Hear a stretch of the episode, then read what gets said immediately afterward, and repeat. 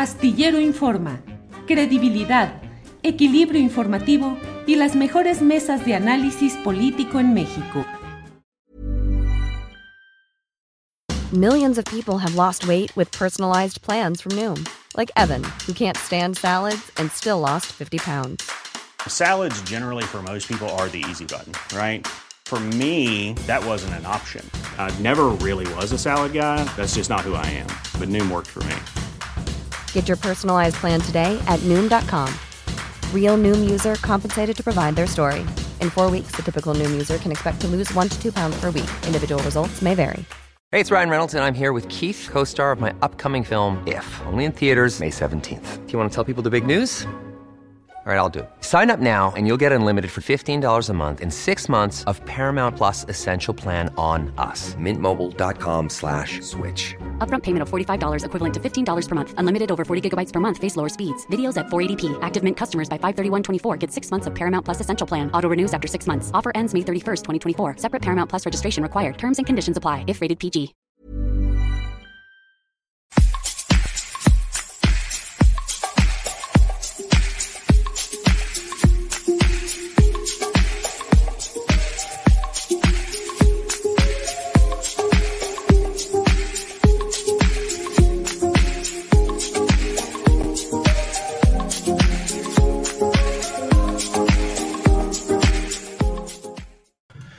La una de la tarde, la una de la tarde en punto y ya estamos en Astillero Informa. Muchas gracias por acompañarnos en este programa. Tenemos uh, la información más interesante de este día que créame que está cargadito de mucha información relevante. La mañanera hoy estuvo cargada de temas, de inflexiones, de giros, de señalamientos. Pues la verdad es que ha vuelto la mañanera a poner el acento en el tema de la casa de Houston que han habitado un hijo del presidente López Obrador, José Ramón López Beltrán, y su esposa Carolyn Adams. Eh, ha habido una amplia explicación del director de Petróleos Mexicanos, eh, Octavio Romero Oropesa, y entre otros temas, el presidente ha vuelto a cargar la tinta respecto a Carlos Loret de Mola, quien le exige que diga cuánto gana y quiénes son los que le pagan, cómo se financia, eh, por una parte, y por otro lado, pues los señalamientos que implican también a Carmen Aristegui, de nuevo los, la señala el presidente López Obrador, y a Amparo Casari, Mexicanos contra la Corrupción y la Impunidad. Y un tema que resulta realmente eh, polémico, que es este señalamiento del presidente López Obrador, eh, proponiendo que se pause la relación México-España, debido a pues eh, el saqueo, la arbitrariedad, lo que se ha cometido durante mucho tiempo por parte de empresas españolas respecto al interés nacional mexicano. Luego, cuando los periodistas le preguntaron si esto implicaba la idea de romper relaciones diplomáticas o retirar al embajador de México en España, dijo que no, que era un comentario, que era eh, que si ya no podría hacer ni, ni ese tipo de comentarios. Platicaremos de todos estos temas. Toda la información la tiene Adriana Buentello, con quien estaremos un poco más tarde. Desde luego es un día también en el cual la atención está puesta en lo que suceda en esta visita de John Kerry, el enviado presidencial, el enviado especial de Joe Biden, el presidente de Estados Unidos, para temas del clima. Digo, claro que van a hablar del clima y del medio ambiente y de temas conexos, pero toda la atención está puesta en lo que pueda llegar a hablarse en relación con la reforma eléctrica. Ya vio usted que ayer la Embajada de Estados Unidos en México a cargo de Ken Salazar dio un giro respecto a lo que originalmente se decía que habrían sido eh, pues comentarios de yo de perdón de Ken Salazar, el embajador gringo en México, quien dijo solamente que había razón en el presidente López Obrador en revisar el marco jurídico porque hacía tiempo que no se revisaba y que siempre es bueno que se revisen y en ese sentido asiste la razón, pero nunca dijo que apoyaba, que respaldaba la reforma eléctrica. Sin embargo, eso fue entendido o asumido así por muchos medios de comunicación. Yo en su momento el viernes pasado escribí en la columna astillero publicada en la jornada, dije, son palabras acomodables a las circunstancias. Y escribí que a poco eh, el prefecto, el vigilante estadounidense, Ken Salazar, iba ahora a beneficiar al interés mexicano cuando bien sabemos de lo que es la geopolítica y nuestra dependencia real en la realidad con Estados Unidos. Bueno, pues ayer la embajada a cargo de Ken Salazar, pues dijo que no, que siempre no, que la reforma eléctrica, la energética en general que se propone en México, opta por tecnologías anticuadas, sucias y que puede haber problemas para los consumidores en general y la economía en general. Hoy, en ese contexto, viene John Kerry y creo que hay que tener pues eh, la lupa puesta sobre lo que se diga. Claro que los comunicados oficiales siempre nos hablan de grandes encuentros, buenas intenciones, apapachos, eh, ver por el bienestar colectivo, la relación bilateral. El fondo es qué tanto se va a rasurar, acomodar o se mantendrá la propuesta de reforma eléctrica tal como fue enviada originalmente o las presiones de Estados Unidos van a rendir o a surtir efecto. De todo ello vamos a estar viendo a lo largo de este programa en el cual tendremos, como le digo, la información puntual que nos va a, aportar Adriana Buentello y tendremos luego los 15 minutos con Rubén Luengas y tendremos la mesa de periodistas con Alberto Nájar, Juan Becerra Costa y Arturo Cano. Mucha información, muchas cosas interesantes y ya arrancamos con eh, las entrevistas en este programa, porque voy a hablar con la secretaria general del Sindicato Nacional de Trabajadores Automotores de General Motors, Alejandra. Morales, 15 minutos con Rubén. Ahí y aquí en saludo. Alejandra, buenas tardes. ¿Nos escucha Alejandra? Alejandra Morales Reynoso es eh, eh, el micrófono, el micrófono, Alejandra, micrófono Alejandra Morales Reynoso es secretaria general del Sindicato Nacional de Trabajadores Automotores de General Motors y es eh, la nueva directiva sindical que arrebató a la Confederación de Trabajadores de México, la CTM, la representación de una planta de Silao. En medio de tantas informaciones polémicas, conflictivas, eh, eh, disruptivas que nos llevan a tanta confrontación y polarización. Creo que esta es una noticia importante y por ello queremos hablar con la dirigente de este sindicato para saber qué implica, qué significa este cambio, por qué los trabajadores, vaya pregunta tan obvia y tan elemental que haré, pero pues eh, lo que importa no son mis preguntas, sino las respuestas del entrevistado o entrevistada en este caso, pues saber por qué los trabajadores optaron por hacer a un lado a la famosa y casi centenaria CTM. Alejandra Morales, ¿me escucha? Alejandra Morales Reynoso, no nos escucha. Eh, no nos escucha Alejandra. Alejandra, ¿me escucha? ¿Me escucha? No. Bueno, pues eh, Adriana, Andrés, eh, yo creo que veamos qué se puede hacer en este terreno. Por teléfono, bueno, por teléfono. Hagámosla por teléfono. Eh, le digo pues la, importancia, el significado de esta elección de una directiva que eh, pues creo que es eh, una de las noticias relevantes que se han dado en nuestro país, derivada, y pues hay que decirlo en sus términos, de las obligaciones a las que nos sometimos por presiones, sobre todo de sindicatos de Estados Unidos, para que aquí también se impulsaran formas de democracia sindical. Em, así es que bueno, pues vamos a, vamos a ver eh, qué es lo que hay eh, en este terreno con Alejandra Morales, eh, quien debe estar ya por ahí. bueno, después de esta, de esta entrevista vamos a tener información, como le he dicho, relacionada con los muchos asuntos interesantes que hay en este día como diría el clásico, no se vaya que tenemos mucha, mucha información interesante. Por teléfono está ya eh, la secretaria general Alejandra Morales Reynosa. Reynoso. Alejandra, buenas tardes. Hola, muy buenas tardes. Gracias, Alejandra. Eh, gracias por tomar esta llamada. Alejandra, eh, pues el caso ya ha sido difundido incluso en medios internacionales de cómo este nuevo sindicato que usted, eh, cuya planilla usted ha encabezado, eh, quitó a la CTM de la representación de una planta de Silao. ¿Qué es fundamentalmente lo que los trabajadores repelieron de la CTM, Alejandra? Pues creo que ya durante años el poco apoyo que se vio reflejado, que eso fue de lo principal, cuando ibas y pedías ayuda al sindicato, pues en vez de ayudarte, creo que te perjudicaba, que fue una de las partes, aparte de que pues en revisiones contractuales, pues nunca se ganaba este algo favorable para los trabajadores. Alejandra, platíquenos un poco de usted. Eh, ¿qué, ¿Usted trabaja? En, qué trabaja exactamente? ¿Cuál es su puesto en, esta planta?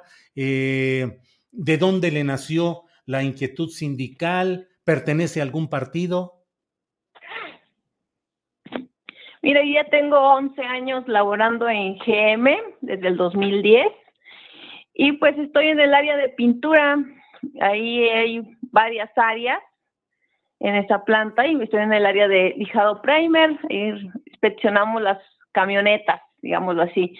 Este, pues no, este nunca nunca fue así como que algo que me hubiera planeado a futuro, solamente que cuando Israel Cervantes comenzó con generando movimiento, pues él también estaba en el área de pintura. Este, me enteré de esta nota y un día así, de casualidad, pues me lo encontré, me invitó a una reunión para a ver qué se podía hacer, porque eran muchas ya las injusticias que siempre cualquier cosa y siempre se despide al trabajador sin haber una investigación previa que aclare el asunto. Y pues me uní con ellos.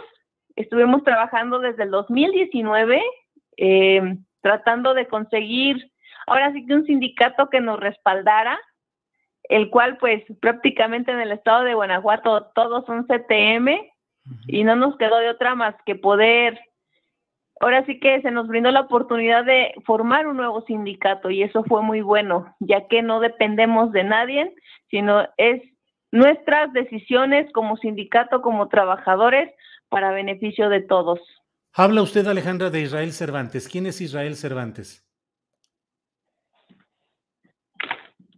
Israel Cervantes es la persona que de los primeros que comenzaron el generando movimiento para la organización de los trabajadores en GM, junto con algunos otros despedidos que desgraciadamente los despidieron también por esta situación de organizar a los trabajadores y pues así era con el otro sindicato, se enteraban que alguien se andaba organizando y lo primero que hacían era correrlo para que no hicieran la grilla, decían ahí. Israel fue despedido. Sí, él fue despedido acusado de un antidoping, el cual comprobó que fue acusado falsamente y el cual hasta la fecha, después de 2019, ya la planta reconoció que sí fue un despido injustificado, pero pues que este le, da su, su, liquidación para que se vaya, el cual le tiene una demanda de reinstalación a la planta. Eh, Alejandra, ¿pertenece usted o ha pertenecido a algún partido político? No, no pertenezco a ningún partido político, simplemente soy trabajadora de GM Silao. ¿Cómo se define Alejandra de izquierda, de derecha? pensamiento progresista, conservador? ¿Cómo se ubica Alejandra?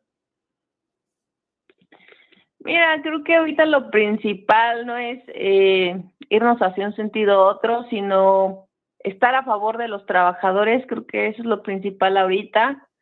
Pues eh, nos han vinculado, como lo mencionas, estamos con algún partido político o con alguna otra confederación, el cual les decimos que no, simplemente fuimos un grupo de trabajadores que encontramos asesoría, nos estuvimos preparando y creo que simplemente queremos un cambio, lo mejor para todos los trabajadores. Lo que ha sucedido en Silao va a incentivar que en muchos lugares se organicen otros grupos, que ya los hay, que ya los hay, creo yo, en varias partes del país, y traten de cambiar esta situación sindical. ¿Con qué otros sindicatos ustedes tuvieron asesoría o tienen alianza o puede haber una propuesta de futuro con ellos, Alejandra?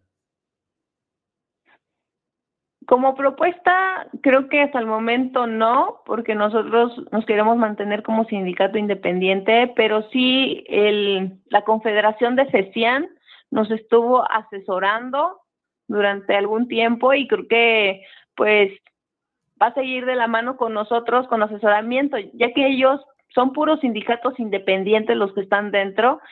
Y pues tienen muy buenos salarios, tienen muy buenos contratos colectivos. Creo que sería bueno pues aprender un poco más de ellos.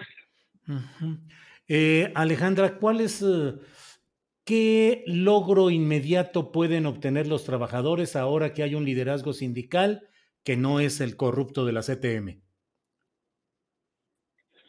Nosotros esperamos conseguir este pues un aumento salarial por arriba de la inflación, ya que durante años creo que la inflación prácticamente fue comiéndose nuestro salario y el aumento pues los beneficios eran muy pocos. Otras cosas que nosotros podemos solicitar por ley que no tenemos, pues es que nosotros podamos disponer de nuestras vacaciones al 100%, porque ahorita nada más podemos tomar el 70%, el otro 30% lo que, se lo queda la planta para estos paros técnicos. Otra cosa que tenemos también por ley, este, pues ahora sí que los días de descanso, que son tiempos extras, no nos los pagan como tal, nos los pagan como día de descanso laborado o los días festivos también nos los pagan igual. Creo que esa otra también podemos regresar a que nos los paguen como corresponde, como tiempo extra. Y pues este son algunas de las cosas que tenemos ahí que pues no es tanto como que negociar porque están por ley y ahora sí que nos las tendrían que dar de inmediato, ya que los acuerdos con el antiguo sindicato pues sigan un poco más a favor de la patronal en vez del trabajador. Alejandra, ¿ha habido alguna reacción de líderes sindicales de la CTM en Silao o en general en el estado de Guanajuato? ¿La han buscado? ¿Le han propuesto algo? No, conmigo no, no se ha acercado nadie de la, de la CTM, este, pues ni de otro sindicato hasta el momento. La Secretaría del Trabajo, ya todo está en orden, no hay ningún riesgo de, de un retroceso. Ahorita este, estamos eh, a la espera de nuestra constancia de representatividad que la emitirá el Centro Federal, el cual pues esperemos si salga, eran 10 días hábiles. Estamos esperando que en los próximos días pues ya se nos haga entrega ya para poder ahora sí establecer comunicación con la empresa, ya que fue el requisito que, que nos pidieron ahora para poder dialogar. ¿Cuántos son los trabajadores que usted representa, Alejandra? un estimado de 6.500 trabajadores. La votación, para que nuestro público tenga ese dato, ¿cómo quedó la votación entre usted y la planilla de la CTM? De... A ver, permíteme poquito sí, y les sí, doy sí. el dato conciso de, de, cuántos trabajadores votaron sí, sí, con calma. y cuántos... Sí, Alejandra, porque es muy relevante el hecho de la contundencia, según lo que he leído, de los datos de lo que hubo de votación en esa planta de Silao, que como he dicho una y otra vez en este programa, pues resulta un parteaguas, resulta un hecho eh, muy relevante en las luchas del sindicalismo ferro, eh, del sindicalismo en lo general, Alejandra. Recuerdo entre ah, así sí, es. Sí, Usted me dirá cuando ya tenga los datos, este, si no, yo aprovecho para recordar que pocas veces ha habido elecciones respetadas en el sindicalismo mexicano. En una ocasión, un líder llamado Demetrio Vallejo, nacido en Oaxaca, obtuvo un aplastante 98 o 97% de los votos a su favor y comenzó a luchar por cambios, por mejorías y fue aplastado por el gobierno de quien entonces presidía el país, que era Adolfo López Mateos. Entonces, bueno, siempre es importante ver que en estos nuevos tiempos se respeta una elección sindical y se llega a estos datos. Alejandra.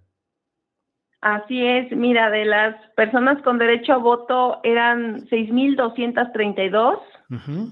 votos emitidos 500, 5.472, de los cuales los votos válidos fueron 5.000, perdón, 5.389 votos.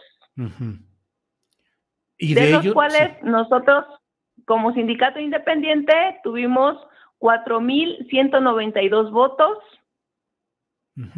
El Sindicato Nacional de Trabajadores de la Industria Automotriz Metalúrgica tuvo 932 votos.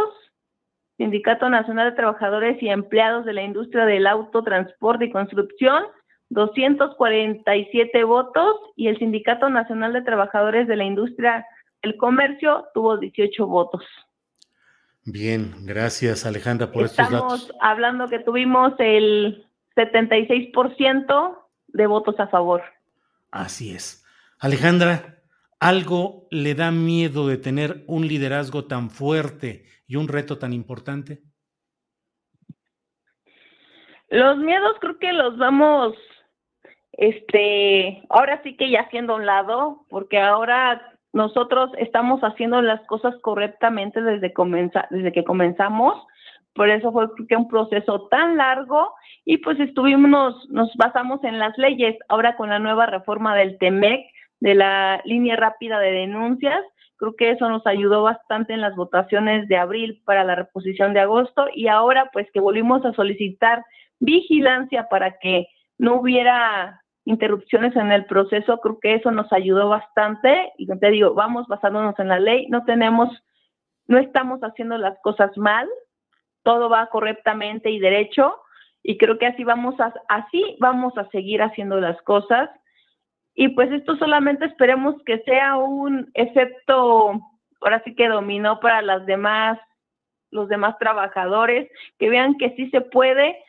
Y pues ahora sí que ahora que estoy al frente vamos a tratar de seguir trabajando de la misma manera, siempre transparente, siempre informando al trabajador de sus derechos y de lo que tienen que exigirle a un sindicato para que ya no estén a que simplemente se haga lo que el sindicato diga. No, el trabajador tiene voz y voto en las decisiones del sindicato, ya que sin ellos no existiríamos. Bueno, pues eh, Alejandra, muchas gracias. Tentaciones de corrupción que siempre se dan respecto a los líderes sindicales ¿Qué tanto la pueden alcanzar esas tentaciones de la continuidad en el poder, del cacicazgo o de la corrupción, Alejandra? No, esas palabras ya hay que cambiarlas, hay, hay que ver que es algo muy diferente esto y creo que hay que tener valores, hay que tener ética profesional y si uno agarra un cargo de esta magnitud, pues debe hacer las cosas bien porque después de ahí, dices tú ya llega, llegan al poder y ya no se quieren quitar. No, aquí nosotros tenemos estatutos creo que claros de que nada más son tres años y al tres, dentro de tres años hay que volver a hacer ahora sí que votaciones para elegir nuevos dirigentes y que no se estén acostumbrando al poder, porque eso fue lo que pasó con la CTM, de que se plantaron y ya nadie los bajó porque ya no se quisieron quitar, ¿no? Aquí la mentalidad es estar cambiando la gente para que justamente no suceda esto y que saben que si no hacen bien su trabajo, pues también los trabajadores decirles que pueden quitar a la persona que no esté ejerciendo bien su labor, porque de eso ya no se trata de, que se vendan, de que vendan al trabajador. Se, aquí se supone que tenemos que hacer un buen trabajo y tenemos que siempre ayudar a los trabajadores. Alejandra, le agradezco mucho esta posibilidad de platicar y estaremos atentos a lo que vaya sucediendo en este proceso tan interesante, tanto de su llegada al cargo sindical como de lo que pueda implicar en otros lugares del país para ir removiendo tantas inercias negativas del sindicalismo mexicano. Le agradezco mucho esta oportunidad, Alejandra. Muchísimas gracias a ti por la invitación y seguiremos en contacto. De acuerdo. Gracias, Alejandra Morales. Hasta luego. Alejandra Morales, dirigente del sindicato de trabajadores de la General Motors ahí en Silao, Guanajuato. Pues eh, son hechos eh, históricos importantes y creo que esta parte en la cual nos dice eh, la dirigente sindical de allá de Silao que se acostumbraron al poder en la CTM y luego ya cuántos liderazgos de cuántas décadas hay en el sindicalismo mexicano porque pues se llega al poder, se cambian los estatutos, se acomodan, se mete a la gente propia del grupo en los cargos adecuados y pues hay una continuidad que la hemos visto en eh, líderes que han llegado propiciando o propugnando el rechazo a los cacicazgos y la lucha democrática y duran décadas. Y la CTM, bueno, no se diga. En fin, bueno, pues eh, este momento es la una de la tarde con 23 minutos y es el mejor momento para pedirle a Adriana Buentello que esté con nosotros. Adriana, buenas tardes. ¿Cómo estás, Julio? Muy buenas tardes. Saludos a todos los que ya están conectados por acá en el chat, a todos los que nos están viendo. Julio, tenemos muchísima información. Ha sido mañaneras muy intensas y bastante largas en algunos, en algunos casos, Julio. Hoy la conferencia prácticamente inició con algunas eh, cuestiones importantes. Comentar, Julio, que en el caso de este reportaje de la Casa de Houston, el presidente López Obrador eh, lamentó que los hijos paguen lo que hacen los padres porque consideró que lo que está sucediendo en este caso es una campaña en contra suya y pues no contra su hijo directamente, pero por parte de Claudio X González y, periodistas que calificó como deshonestos, como Carmen Aristegui y mercenarios como Loret de Mola. Vamos a escuchar.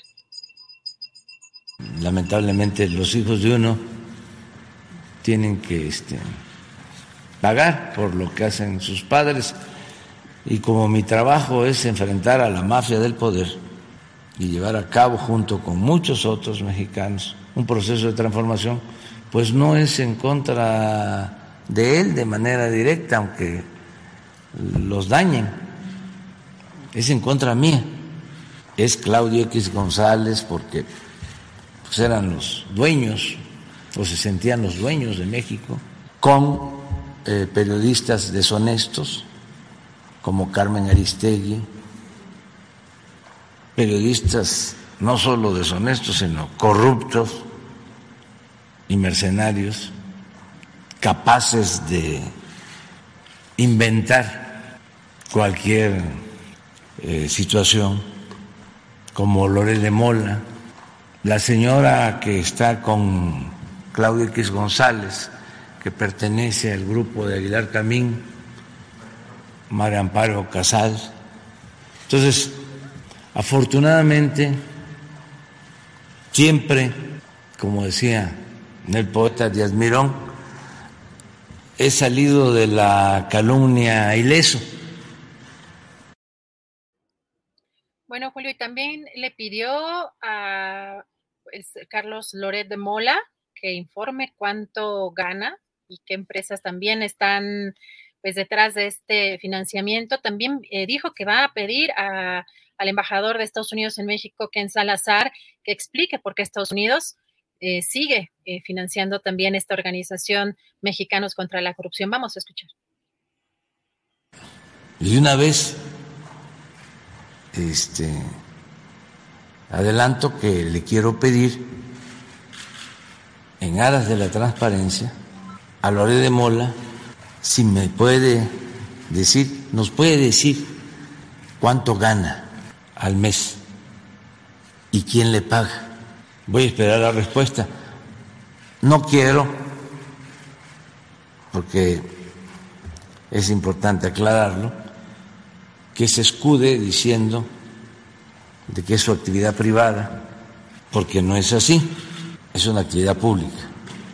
Y además se necesita saber qué empresas son las que están financiando, quiénes son los dueños de las empresas, como también aprovecho para volver a solicitar al gobierno de Estados Unidos, hoy que vea yo al embajador, se lo voy a recordar, que nos diga por qué le da dinero, le otorga dinero el gobierno de Estados Unidos a la agrupación de Claudio X González. Bueno, y otros eh, datos importantes, porque hoy asistió a la conferencia mañanera el director de Pemex, Octavio Romero, y eh, sobre todo hay dos partes en específico, la, cuestión de la respuesta que eh, dio al reportaje de Mexicanos contra la Corrupción.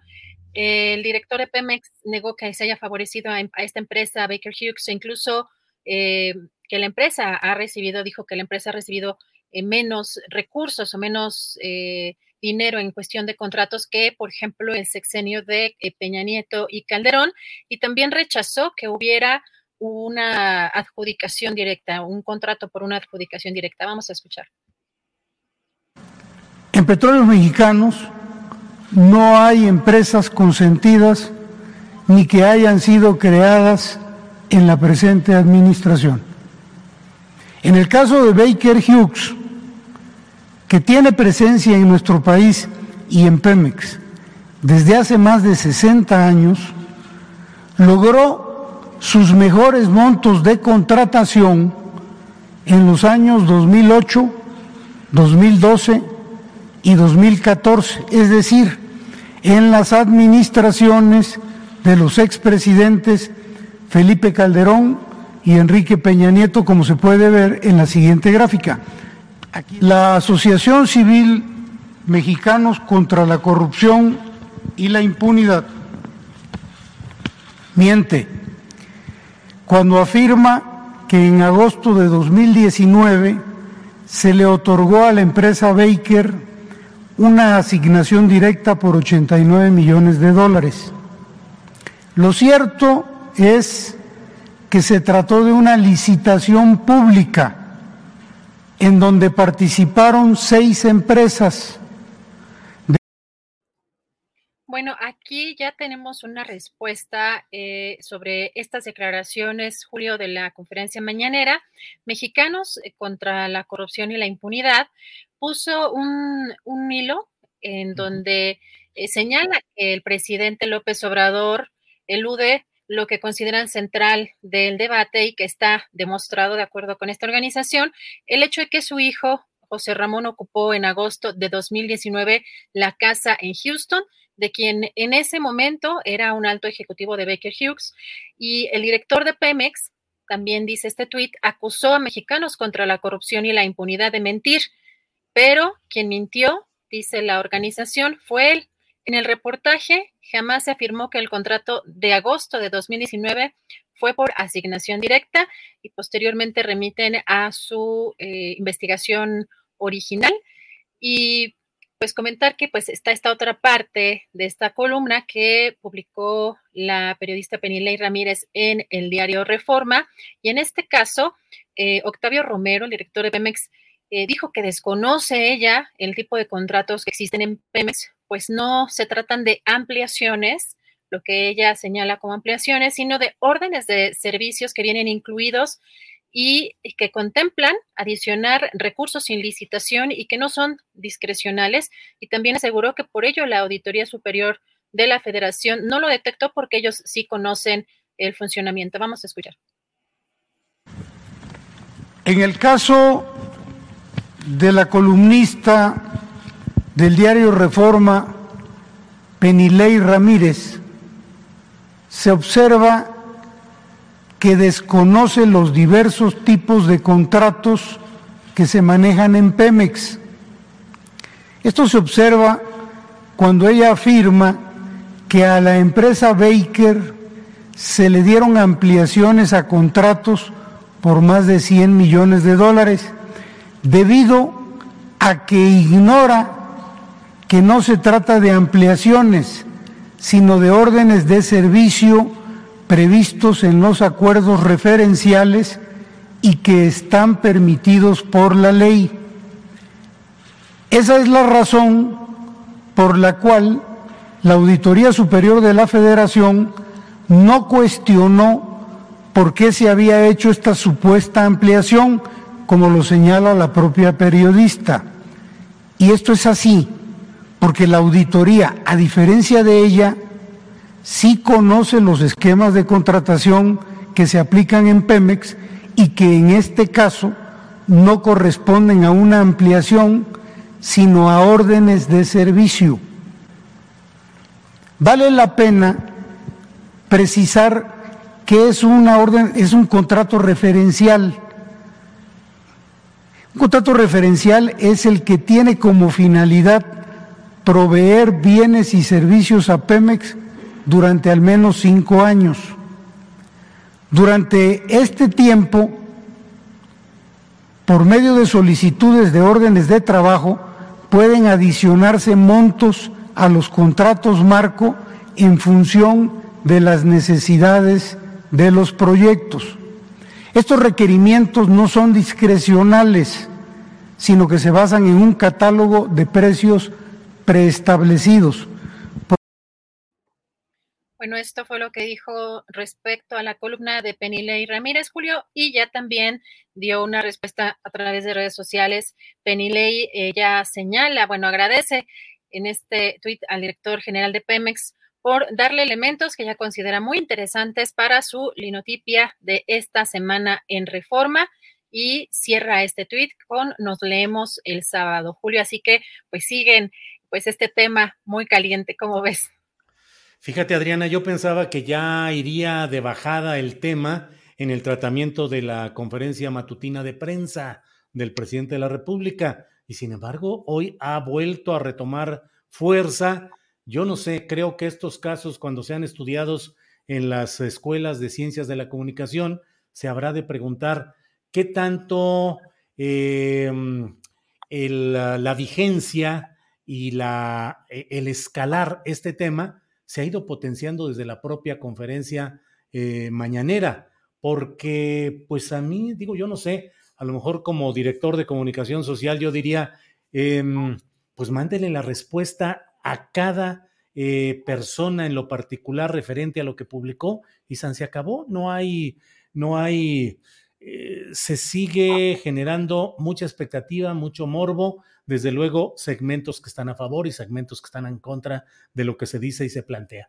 A mí me queda claro, Adriana, como periodista, que hasta este momento, y a pesar de que Mexicanos contra la Corrupción y la Impunidad dicen que el centro del debate, el punto esencial, está en el hecho de que eh, mm, José Ramón López Beltrán vivió en una casa que fue rentada a alguien que era ejecutivo de Baker Hughes, me parece que eso no demuestra en absoluto hoy, a este momento, el conflicto de interés ni las eh, eh, presunciones delictivas que parecieran empujar con una narrativa que no se está ajustando a la realidad. Es decir, hasta este momento no hay nada que pruebe que realmente haya habido un acuerdo entre López Beltrán con ese ejecutivo u otro de de esta compañía estadounidense Baker Hughes para que les otorgaran en encomodato, en renta de palabra, una residencia que efectivamente choca con el estilo y la proclama de austeridad del presidente López Obrador, pero como lo hemos dicho montones de veces y lo ha dicho el propio presidente, los hijos no tienen por qué cargar con las culpas, las definiciones o los éxitos de los, de los padres. Cada quien tiene su propia vida y José Ramón López Beltrán tiene 40 años de edad, es mucho más que mayor de edad y bueno, en realidad él mismo debería también de explicar. Y en este terreno en el cual el propio presidente dice que Carlos Loret diga cuánto gana y quién lo financia, eh, pues eh, evidentemente es una actividad privada, es una actividad eh, de índole particular la que realiza Carlos Loret, sería bueno que se esclarecieran eh, cuáles son los financiamientos. Efectivamente está ahí el dinero de los familiares de Roberto Madrazo Pintado, ex candidato presidencial del PRI y ex dirigente priista. Hay dinero de otros políticos de oposición. ¿Cómo se manejan las cosas? Sería muy importante que Carlos Loret, igual que ha sucedido con Mexicanos contra la Corrupción y la Impunidad, se sepan cuáles son sus financiamientos. Y bueno, pues ahí sigue esta, este tema eh, candente los señalamientos del presidente contra López Obrador. Hoy habla de que Carmen Aristegui es deshonesta. Creo que en ese tema en particular resulta, eh, pues eh, yo no comparto ese tema específico así, deshonestidad de Carmen Aristegui, pero bueno, así está el discurso y así está la elevación de la polémica a partir de la propia mañanera, Adriana.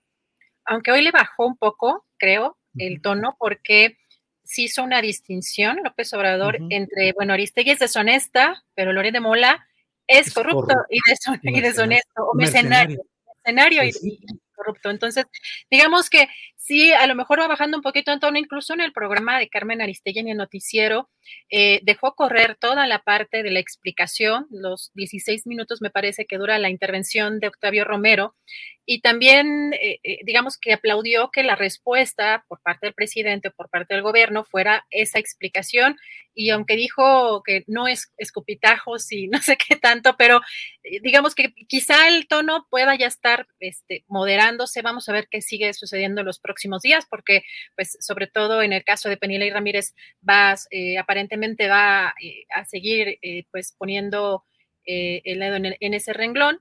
Y pues por otro lado, Julio, un tema que también pues está resultando pues polémico, pues es la, el, mensaje que manda el presidente hoy. Por un lado, empezó con, con, esta cuestión de la reforma eléctrica y cómo algunas empresas pues, aprovechaban de nuestro país, criticó la actuación particularmente de algunas empresas españolas, como es el caso de Iberdrola, y planteó hacer una pausa en las relaciones diplomáticas de México con España con el fin de mejorarlas. Eso lo dijo el día de hoy. Dijo que será solo un respiro y que ello no significa la ruptura, aunque reconoció pues que actualmente no hay una buena relación. Vamos a escuchar. Los que este, se dedican a los negocios este, jugosos, al amparo del poder, y antes eran como dueños de México. Es el caso de las empresas españolas. Si ahora no es buena la relación, y eh, a mí me gustaría que este, hasta nos tardáramos en que se normalizara para em, hacer una pausa que yo creo que nos va a convenir a los mexicanos y a los españoles, desde luego al pueblo de México y al pueblo de España, hacer una pausa en las relaciones, porque era un contubernio arriba, una promiscuidad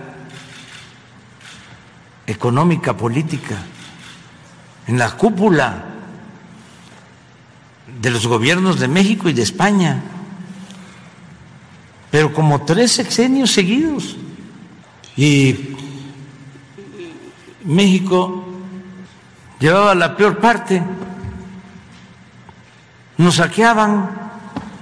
Entonces, vale más darnos un tiempo Bueno, pues esta es eh, parte de la información de este día. Adriana ya no está por aquí. Adriana, bueno, eh, regresamos un poco más tarde con más información y le agradecemos a Adriana Buentello el que nos haya eh, dado esta información relevante de este día. Ha estado muy movido y Adriana Buentello ha estado atenta a todos los detalles y a las notas más interesantes. Entonces, bueno, pues vamos a, vamos a, vamos a regresar con Adriana un poco más adelante, después de la mesa de periodistas, con la información actualizada de lo que vaya sucediendo. Hoy es miércoles 9 de febrero, es la una de la tarde con 41 minutos y debo decirle que es una hora extraordinaria para hacer la magia tecnológica que nos permita tener aquí a don Rubén Luengas, periodista. Rubén, ya que estás, a ver, uno, dos, tres, vamos a contar hasta que ya esté por aquí. Rubén Luengas, te caché viendo a ver los eh, movimientos ahí de, de, la computadora. Fíjate que andaba yo tratando de encender la luz esta para no verme tan. Pero en pues fin, adelante. No, no, la cargué las baterías. Adelante. Va, va así sin la luz esta, mi querido este Julio. Sí, no, no sirve la luz. Oye, eh, quisiera tratar dos temas. Uno, rapidísimo. Hambre los periodistas y luego lo de Canadá, porque la cosa, hay datos nuevos. ¿Con cuál quieres que empiece? El que tú desees, tú échale para adelante, Rubén. Yo le echo para adelante. Bueno, primero voy a empezar con el de AMLO eh, y los periodistas. Yo no vi hoy a Carmen Aristegui, pero me dicen que otra vez eh, vámonos ahí contra Carmen Aristegui. Más allá del asunto de Carmen Aristegui, de la Casa Gris, eh, de todo este asunto de la cuestión de Houston, más allá de eso, este, sí quiero decir que el presidente de la República se equivoca al exigir un periodismo militante. Él lo ha dicho en varios momentos, ha puesto como ejemplo a Ricardo Flores Magón, Este, eh, en este momento, eh, la situación no es la que vivió Ricardo Flores Magón, no es exactamente lo mismo, no es lo mismo. Eh, y no puede exigir un periodismo de ¿están conmigo o están contra mí?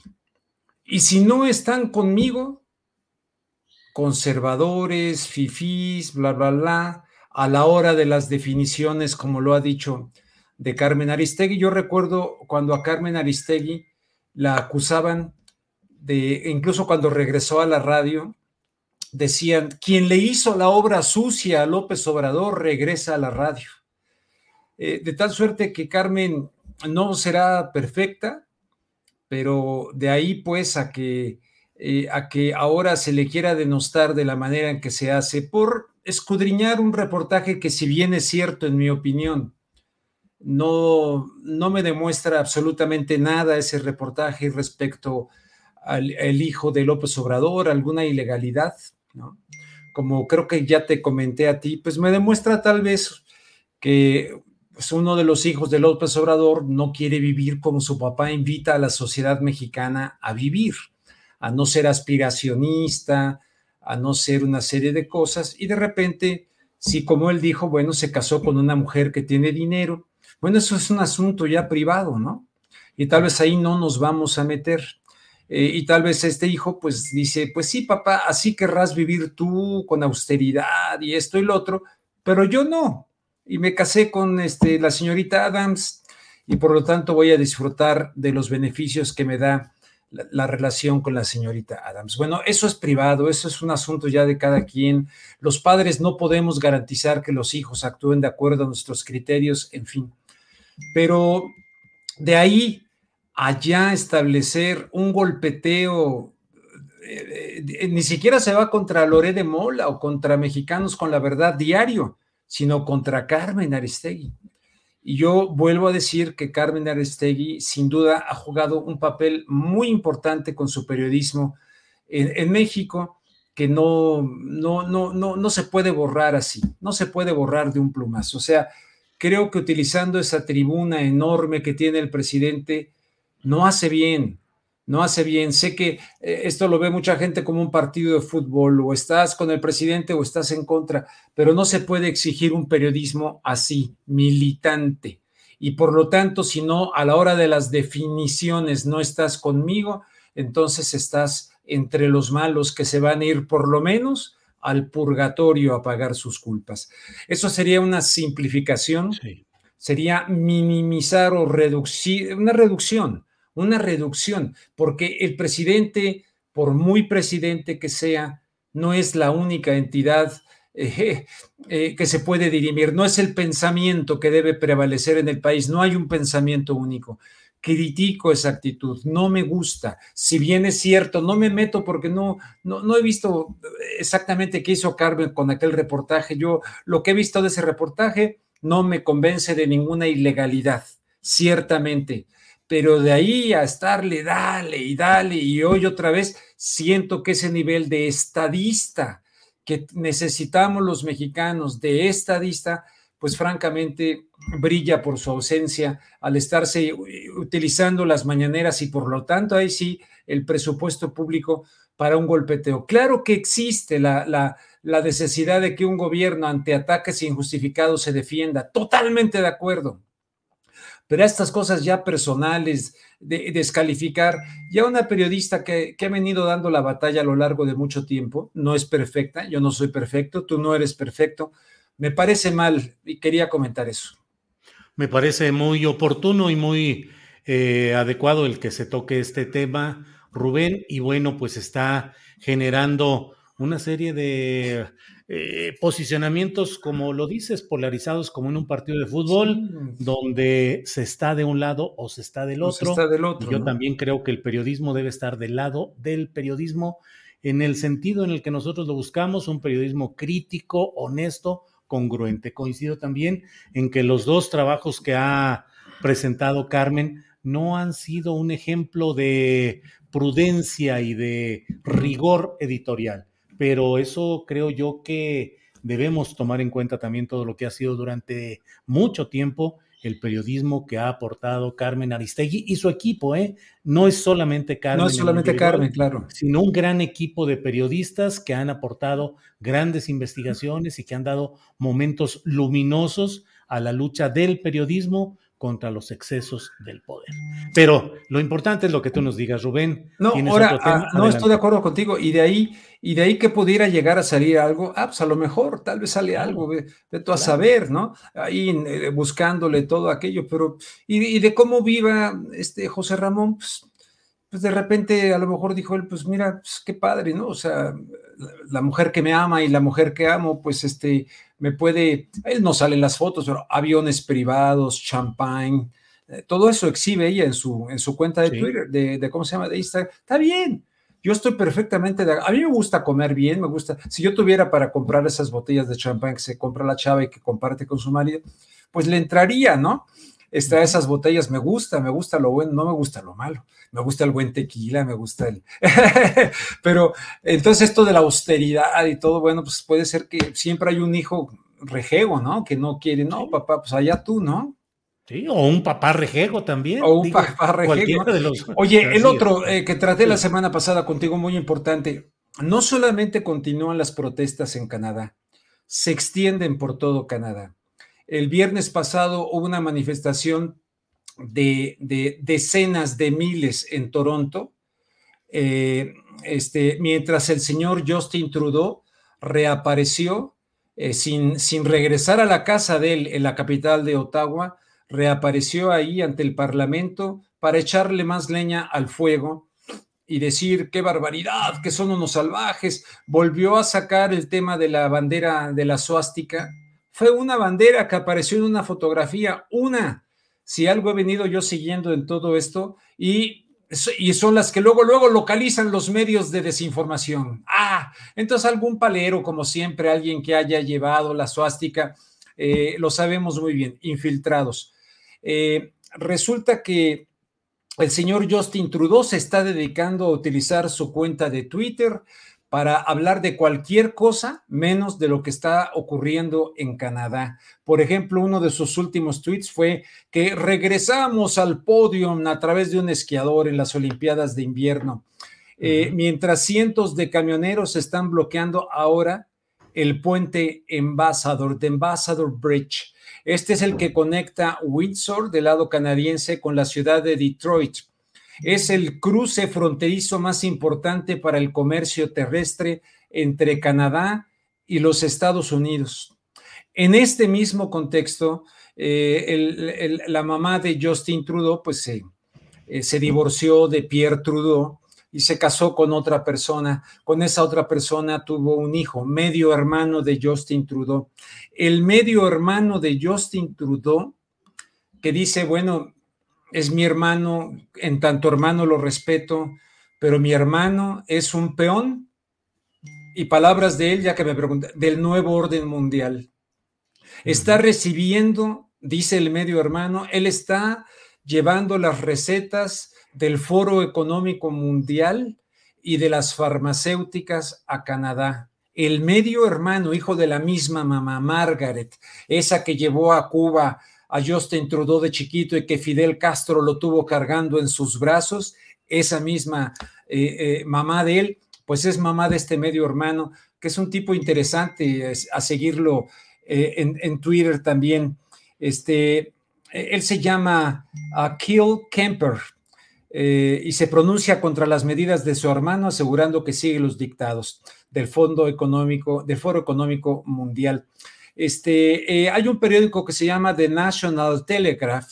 The National Telegraph reporta la renuncia de un alto funcionario de la policía de Ottawa porque está en desacuerdo con las medidas que se quieren aplicar desde el aparato policial, cuyo jefe eh, ahora se me va el nombre del jefe policial, que fue jugador de fútbol profesional de Canadá por ahí en los ochentas, por cierto, dice que no descartan la posibilidad de otros métodos para desalojar. ¿Cuáles son esos otros métodos? Le pregunta el uso del ejército y dice, lo que usted escuchó es lo que estoy diciendo. O sea que se, va a utilizar el ejército, sí o no. Pero algo verdaderamente grave, Julio, gravísimo. como los camioneros, muchos de ellos se llevaron a sus familias enteras a estas marchas que, repito, se están extendiendo por todos lados en este puente, en, en, ¿cómo se llama? el lado francés, allá en Quebec, se está extendiendo por todos lados y se está preparando igual de camioneros del lado estadounidense, porque este puente que te digo, embajador, está bloqueado de ambos lados, ya con camioneros del lado estadounidense. Por lo tanto, no hay que perderlo de vista. Entonces, este, eh, eh, resulta que ahora están amenazando, están amenazando con dos cosas. Todo aquel que ayude, que les lleve alimentos, que les lleve comida, eh, o que les lleve gasolina, o que les lleve lo que les lleve, pueden sufrir años de cárcel. Esto me recuerda mucho a Arnold Schwarzenegger cuando era gobernador de California y que tu servidor eh, en una conferencia de prensa le dije al señor Schwarzenegger, porque él decía, cualquiera que le niegue, digo, que les dé agua en el desierto a los inmigrantes, va a ser arrestado. Entonces yo le dije a Schwarzenegger ahí, oye, oiga, gobernador, yo lo veo los domingos en misa en Santa Mónica. Todavía estaba con la, eh, con la, sobrina de los Kennedy. Ya se divorciaron porque se metió con la empleada, tiene un hijo, en fin. Entonces, uy, yo pensé que Schwarzenegger con toda su musculatura me iba a agarrar a madrazos en la conferencia. Y los periodistas estadounidenses, todos así, ¿no? Eh, fue, fue memorable ese pasaje en mi, en mi trayectoria. Pero se enojó muchísimo porque yo lo veo comulgar, usted es católico, va a misa, tuve hambre, me diste de comer, le dije, ¿cómo es? Bueno, ahora están eh, eh, imagínate que esto fuera en Cuba, en Venezuela, una medida de esta naturaleza. Bueno, pero algo peor todavía, Julio. Eh, está el Departamento de Child Services. Como los han llevado a sus hijos, las familias, sus banderas, es una fiesta entre ellos. Ah, no, están perjudicando a los niños. Entonces van a llegar nuestros servicios de, de Child Services y les amenazan con quitarles a sus hijos y llevarlos a eh, centros foster. Fíjate, los están asediando por todos lados. Si no fuera suficiente con los medios de desinformación que los califican de neonazis, de supremacistas blancos, etcétera, ahora les amenazan con quitarles en Ottawa a los camioneros a sus hijos. Esto tiene que llamar la atención a nivel mundial. Dice, pero, ah, pero también te, otra cosa que anoté aquí. Ya son tres las provincias canadienses que por las protestas deciden y anuncian levantar las restricciones de manera gradual para que se quiten estas medidas draconianas. Una de ellas es Alberta. Retirará las restricciones eh, Alberta, y eh, creo que se pronuncia algo así, también, y hay una tercera también, como resultado de la presión de estas personas que no quieren que, que se cierren negocios, etcétera. Entonces, está que arde lo de Canadá, y yo invito a tu audiencia a que esté pendiente, ojalá no se haga una brutalidad del uso militar, pero los están presionando de esta manera.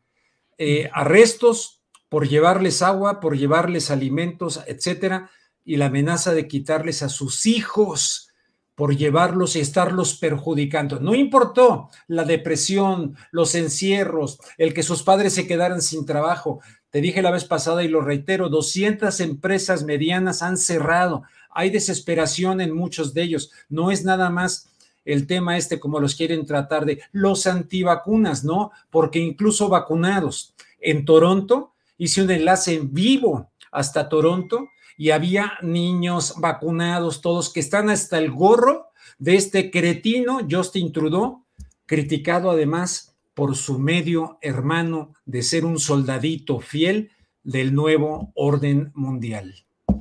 Híjole, Rubén, pues qué interesante todo esto, efectivamente. Y sí, va creciendo ahí la protesta en Canadá y otras, eh, leo con frecuencia los tweets que pones de otro tipo de, manifestaciones y de protestas y todo lo que va por ahí. Eh, Rubén, antes de terminar estos 15 minutos o más con Rubén Luengas, te quiero pedir si tienes algún comentario sobre esta declaración mañanera, no sé si la viste o la escuchaste del presidente respecto a España, donde él dice que sería bueno hacer una pausa en la relación México-España. Más adelante, cuando le preguntan si eso implicaría eh, eh, romper relaciones diplomáticas o retirar al embajador, dice que es un comentario. Pero, ¿qué te parece esa situación de la posibilidad que está ya en los, en los portales de los medios españoles como una noticia destacada, esta declaración del presidente de México? Fíjate que no la escuché en la mañana, la vi hace rato cuando estaba yo viendo este, eh, de lo que iba yo a comentar contigo, la vi y dije, ah, me la leo después, pero así a pronto, no sé si tenga que ver con el tema energético. ¿Tendrá que ver con el tema energético? ¿Tendrá que ver con las empresas, con Iberdrola? Sí, Iberdrola o HL. Digo, él habla de que son las empresas que han saqueado históricamente a nuestro país y que le han hecho mucho daño a México. Eh, en ese contexto se da, en el de las este, empresas. Eh, eh, entonces sí, entonces yo me imaginé que iría por ahí y dije, bueno, hoy tenemos la visita de John Kerry. Sí, sí, sí que nuevamente viene y hace poco tuvimos a la de la secretaria de Energía y tenemos a Ken Salazar, que por un lado dice Ken Salazar, este, no, sí, vemos, vemos bien la, la, reforma, las cosas tienen que cambiar, pero por otro lado la embajada manda un comunicado de que no, hay una contradicción tremenda y viene Kerry, obviamente que están presionando para que esta reforma eh, eléctrica de, del presidente no se desarrolle en los términos de que se vean afectadas empresas norteamericanas y en un momento dado, bueno, deja ver esto que tú dices, la atención, pero, pero por otro lado tenemos a Estados Unidos que no quita el dedo del renglón. Los Estados Unidos como gobierno no son amigos de nadie, son amigos de sus intereses. Y hoy que viene Kerry, nuevamente con la banderita de las energías limpias y de la ecología y de sembrando vida, etcétera, no, hombre, van a presionar al máximo, tal como alguna vez creo que te comenté que me dijo John, este, ay Dios mío, ¿cómo se llama este? Ahora te digo, el de Confesiones de un gánster económico el autor de este libro, Confesiones de un gáster económico, en el cual él me dice, eh, eso de Omar Torrijos, de que murió en un avión, no es cierto, fue asesinado. Eso de Jaime Roldós en Ecuador, que murió en un avión, no es cierto, fue asesinado. Y yo dije desde un principio, ah, caray, si López Obrador va en serio, eh, todavía con Trump, eh, con todas las reformas que quiere hacer y tal, y hacer enojar a los Estados Unidos, pues ahí está la opción de John Perkins, Confesiones de un sí, económico. Entonces, este, estoy segurísimo que están actuando con todo claro, la sonrisa, la cara diplomática, en fin. Y entonces me llama la atención que en ese contexto, ciertamente, la, la nueva conquista española, donde hasta funcionarios y expresidentes de México han terminado ahí metidos en intereses de Iberdrola, pero eso significa decirle a Estados Unidos, no se preocupen, América, México, para los americanos, no para España, no será por ahí un mensaje.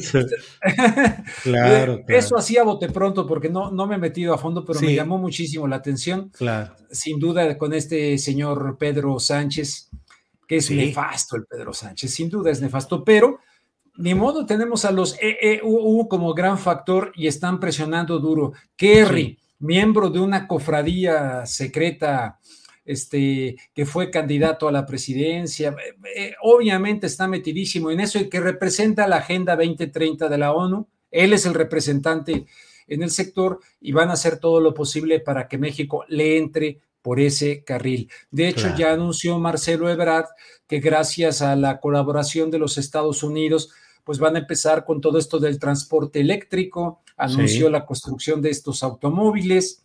Por ahí va el asunto. Y en medio, la reforma, la gran discusión, y ahí viene este hombre que, no es el encargado de la banderita ecológica, así verde y todo. No, no, no, es un hombre que presionó al mismo presidente de, Siria.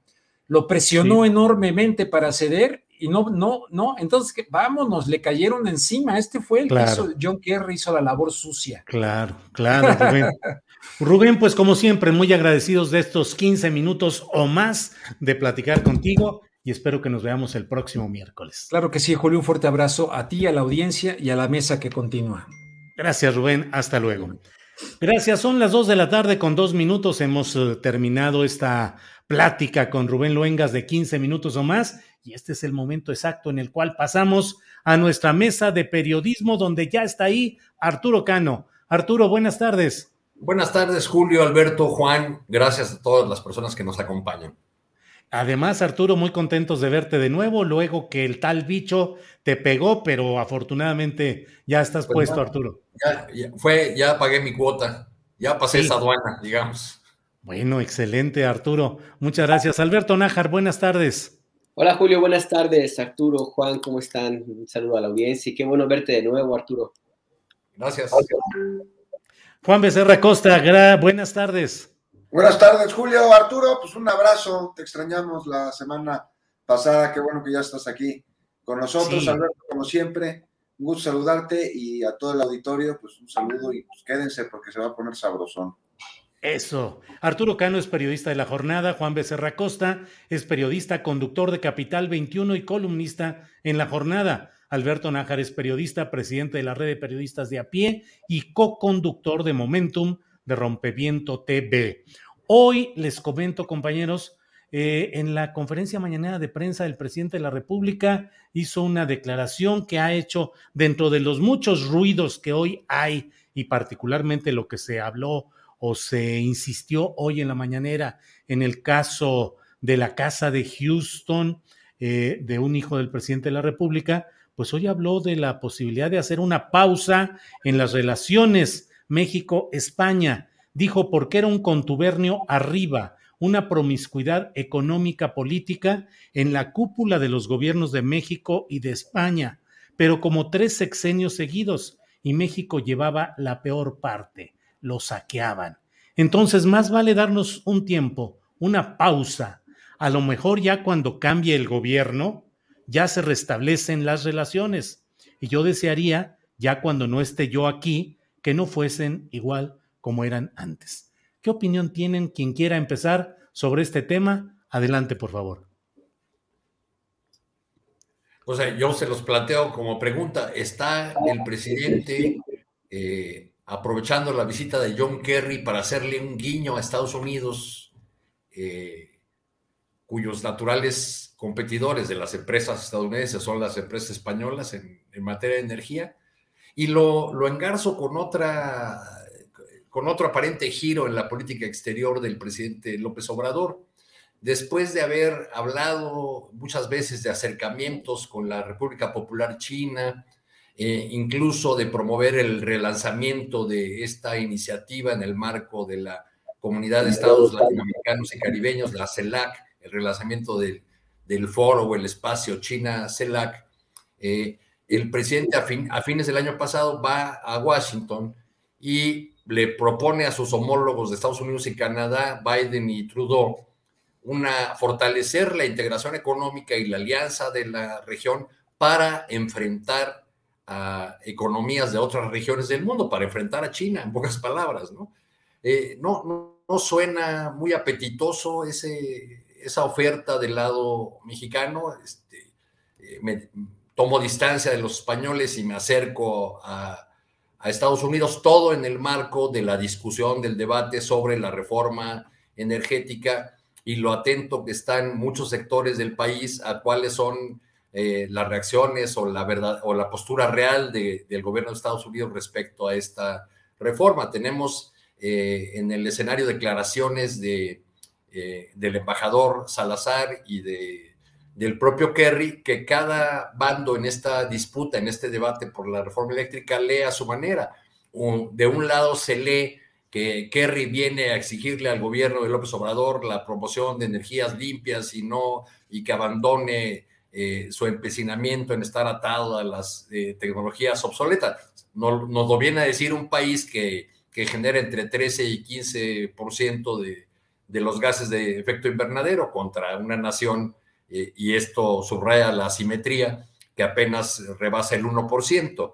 Este, bueno, en, todo ese marco que tiene un montón de, aristas es que se da esta declaración del, presidente que por otro lado ha sido muy insistente en señalar los contratos onerosos, chuecos, eh, que durante largos años los sucesivos gobiernos que antecedieron al, de López Obrador fueron firmando con eh, empresas españolas. Casi los nombres de estas empresas son casi sinónimo de casos de corrupción, ¿no? Cuando uno eh, menciona OHL, este, pues piensa en, en las trazas en el Estado de México. Cuando se habla de Iberdrola, eh, pues igual en el, en el, uso de mecanismos que eh, la ley preveía, pero abusando de ellos para eh, hacer sociedades ficticias con, grandes consorcios mexicanos este, y, así poder continuar con el debilitamiento de la Comisión Federal de Electricidad.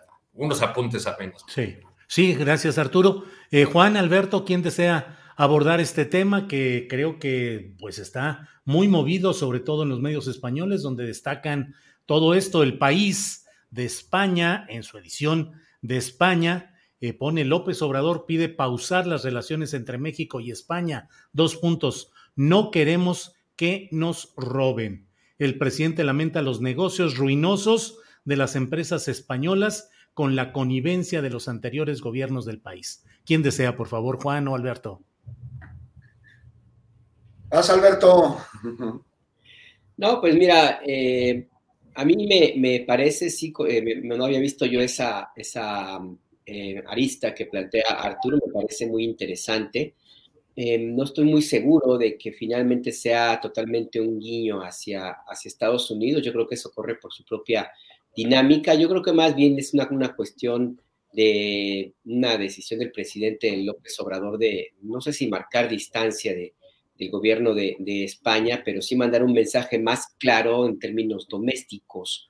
Eh, ¿Por qué? Porque lo que hemos visto en, los, esas últimas semanas sobre la intensificación, porque no hay otra forma de decirlo, de la campaña en contra de la familia del presidente, el presidente mismo, esta coincidencia en las publicaciones tanto de análisis como del reportaje que publicó Mexicanos contra la Corrupción y la Impunidad y que Latinus también firma, eh, y los comentarios y señalamientos que se han hecho en la Cámara de Diputados y en el Senado, pues a mí me, hacen pensar que se está acercando la, pues no sé si la madre de todas las batallas, pero sí una muy buena moquetiza en términos de la, del debate que habrá para el futuro de la reforma eléctrica que plantea el presidente López Obrador. Yo veo más ahí un mensaje hacia las empresas eh, españolas que están asociadas con empresarios y con intereses mexicanos, eh, en el sentido de que, bueno, el presidente no se va a dejar y que va a mantener la misma línea de su iniciativa para hacer estas reformas constitucionales. Em, entonces, por ahí yo lo vería también en el mensaje del presidente López Obrador. No veo al presidente cometiendo un traspiés que haya hablado por hablar. Yo creo que este es un comentario muy suelto, que estaba muy bien, aparentemente suelto, pero muy bien meditado. Em, y yo, creo que están también, o deberían tenerlo, es lo que yo quisiera pensar, muy bien medido qué es lo que implicaría una eventual suspensión de relaciones entre México y España. Em, no solamente por el tema eh, comercial, que no es menor, aunque tampoco es tan grande como el Estados Unidos, sino por la historia, ¿no? La historia que une a ambos países y porque sería una especie de, digamos, un intento, yo diría, hasta fallido, de tratar de ubicar a la España de ahora con la España del franquismo, que fue la época en la cual México rompió relaciones durante mucho tiempo, el siglo, el siglo pasado. Entonces yo, yo creo que algo está viendo el presidente de la República por allí, tampoco la, la posibilidad de que esto sea una, provocación, una, un estarle midiendo el, terreno para ver cómo se mueven las aguas en términos domésticos y, también, por supuesto, en España, y a partir de ahí tomar alguna determinación en, el siguiente paso. Lo digo porque no quedó ya no ha aclarado a esta hora, que ya pasaron seis, seis horas más o menos de lo que dijo el presidente, eh, no queda claro a qué se refería, porque él habla de una suspensión en las relaciones. ¿En suspensión qué significa? ¿Retirar embajadores? Dijo que no, pero ¿qué significa? Que no habrá eh, intercambio cultural, se suspenden los, eh, los vínculos, que, los viajes programados, las misiones diplomáticas, se va a llamar a cuentas al embajador de España en México, en fin, no queda claro a qué se refería el presidente López Obrador y creo que sería importante que, lo y, aclararan pronto porque pues, la especulación está dando paso a muchísimas interpretaciones. Y el tema con las interpretaciones, y con esto cierro, es que pues en estos vacíos que siempre se llenan con este tipo de, conjeturas, pues luego andan ahí desmintiendo, ¿no? O, el tema ahí diciendo no quisimos decir esto, o ustedes están equivocando, interpretando mal. ¿Interpretas qué si no dijiste nada claro? Y me parece que esta es una oportunidad para que en este caso en concreto, pues quede todo muy, muy clarito, que quede todo bien, bien delimitado a qué se refería el presidente, porque no es cualquier cosa, ¿eh? no es nada más quitarle un contrato y Iberdrola. Claro, claro. Eh, gracias, Alberto. Eh, Juan Becerra Costa, el propio presidente hoy en la conferencia de mañanera, ante preguntas de reporteros que le dijeron, bueno, exactamente de qué se trata este asunto, eh, le preguntaron si iba a retirar al embajador o romper relaciones. Dijo, no, no, no, para nada. Es nada más irnos despacio. Ya lo dije, una pausa. Nos conviene, nos conviene una pausa, un tiempo porque eso que sucedió, y le pregunta a un reportero, ¿lo pediría de manera formal? Dijo, no, no, no, eso no se puede hacer. Imagínense los internacionalistas, los diplomáticos, si de por sí me cuestionan porque soy de Tepetitán, aldeano, no implica un comentario. Ya no puedo hacer ningún comentario entonces. Ya, es una plática aquí, una conversación, o sea, para que la gente tenga todos los elementos. ¿Qué opinas, Juan? Pues no es una plática así nomás y no es una plática aquí, es una declaración del presidente de México, no es una charla casual. Y suena como a aquella canción de José José de Vamos a darnos un tiempo, ¿no? ¿Te acuerdas? Sí. No era mala.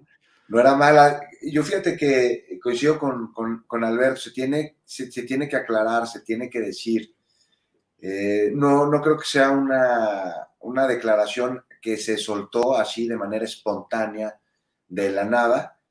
Eh, el presidente, pues es un gran político, no, no, no da paso sin guarache, pero sí que especifica y le, hicieron la pregunta, como tú mencionas, pregunta clara y profesa. Oye, ¿qué, van a remover al embajador? Este, pues no, pero entonces, ¿de qué se trata? de irnos despacito. ¿Qué significa irnos despacito? Es un amago, es un aviso, es qué. O sea, estamos hablando de poner en pausa las relaciones entre los gobiernos de dos países. ¿Cómo se ponen en pausa las relaciones entre los gobiernos de dos países si no es a través de este, terminar relaciones diplomáticas, como bien recordó eh, Alberto, sucedió ya entre los gobiernos de Franco y el gobierno de México y luego se restablecieron las relaciones diplomáticas. Mira, al presidente no le falta razón en, decir que ha habido relaciones abusivas por parte y en el presente. No me estoy refiriendo a la conquista, ni mucho claro que las hubo, ¿no? Pero relaciones abusivas por parte de empresas eh, españolas en México. No hay que olvidar que esas relaciones abusivas que, con las que varias empresas españolas se vieron beneficiadas fueron puestas en charola de plata por las autoridades mexicanas. Así y ellas, estas empresas españolas, pues no habrían podido hacer lo que han venido haciendo, por ejemplo, en temas energéticos en nuestro país con Iberdrola o lo que sucedió con OHL, que ya mencionaba Arturo. Entonces, pues es una declaración fuerte, es una declaración que va a tener consecuencias, seguramente incluso en los mercados, es una declaración que debe poner los pelos de punta al gobierno español y me parece que a varios diplomáticos de México se tiene que aclarar, se tiene que, decir exactamente dónde estamos parados en nuestra relación bilateral, y cuál es la postura de nuestro país, cuál es la postura de México y pues en dónde tenemos que hacer la pausa, si en el asunto comercial, si en el asunto político, si en el asunto migratorio, si vamos a poner visas, no sé, me parece que hay mucho en el aire y que es una declaración muy fuerte. Gracias, Juan. Eh, sobre el mismo tema, Arturo Cano, lo que dice Juan, eh, algo de lo que menciona el propio Alberto, Arturo, em, la política interior, ha dicho el presidente de México que la mejor política exterior es la interior. Y efectivamente todos esos saqueos que creo que en esta mesa no habrá quien, ni en el auditorio, quien defienda eh, toda la bola de trácalas que hicieron compañías como OHL, como em, Iberdrola, los bancos como BBVA, Bancomer, como Santander.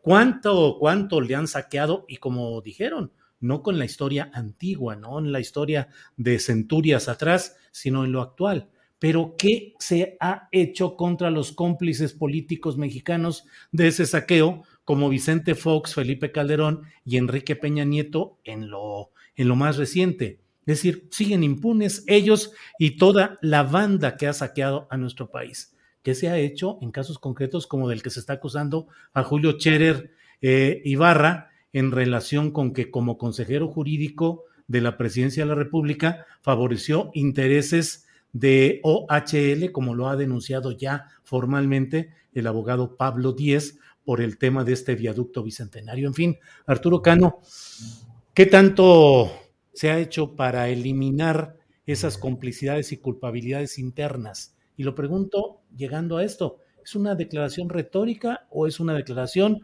justiciera? When you're ready to pop the question, the last thing you want to do is second guess the ring. At Bluenile.com, you can design a one of a kind ring with the ease and convenience of shopping online. Choose your diamond and setting. When you find the one, you'll get it delivered right to your door. Go to Bluenile.com and use promo code LISTEN to get $50 off your purchase of $500 or more. That's code LISTEN at Bluenile.com for $50 off your purchase. Bluenile.com code LISTEN. Hey, I'm Ryan Reynolds. Recently, I asked Mint Mobile's legal team if big wireless companies are allowed to raise prices due to inflation. They said yes. And then when I asked if raising prices technically violates those onerous two year contracts, they said, What the f are you talking about, you insane Hollywood ass?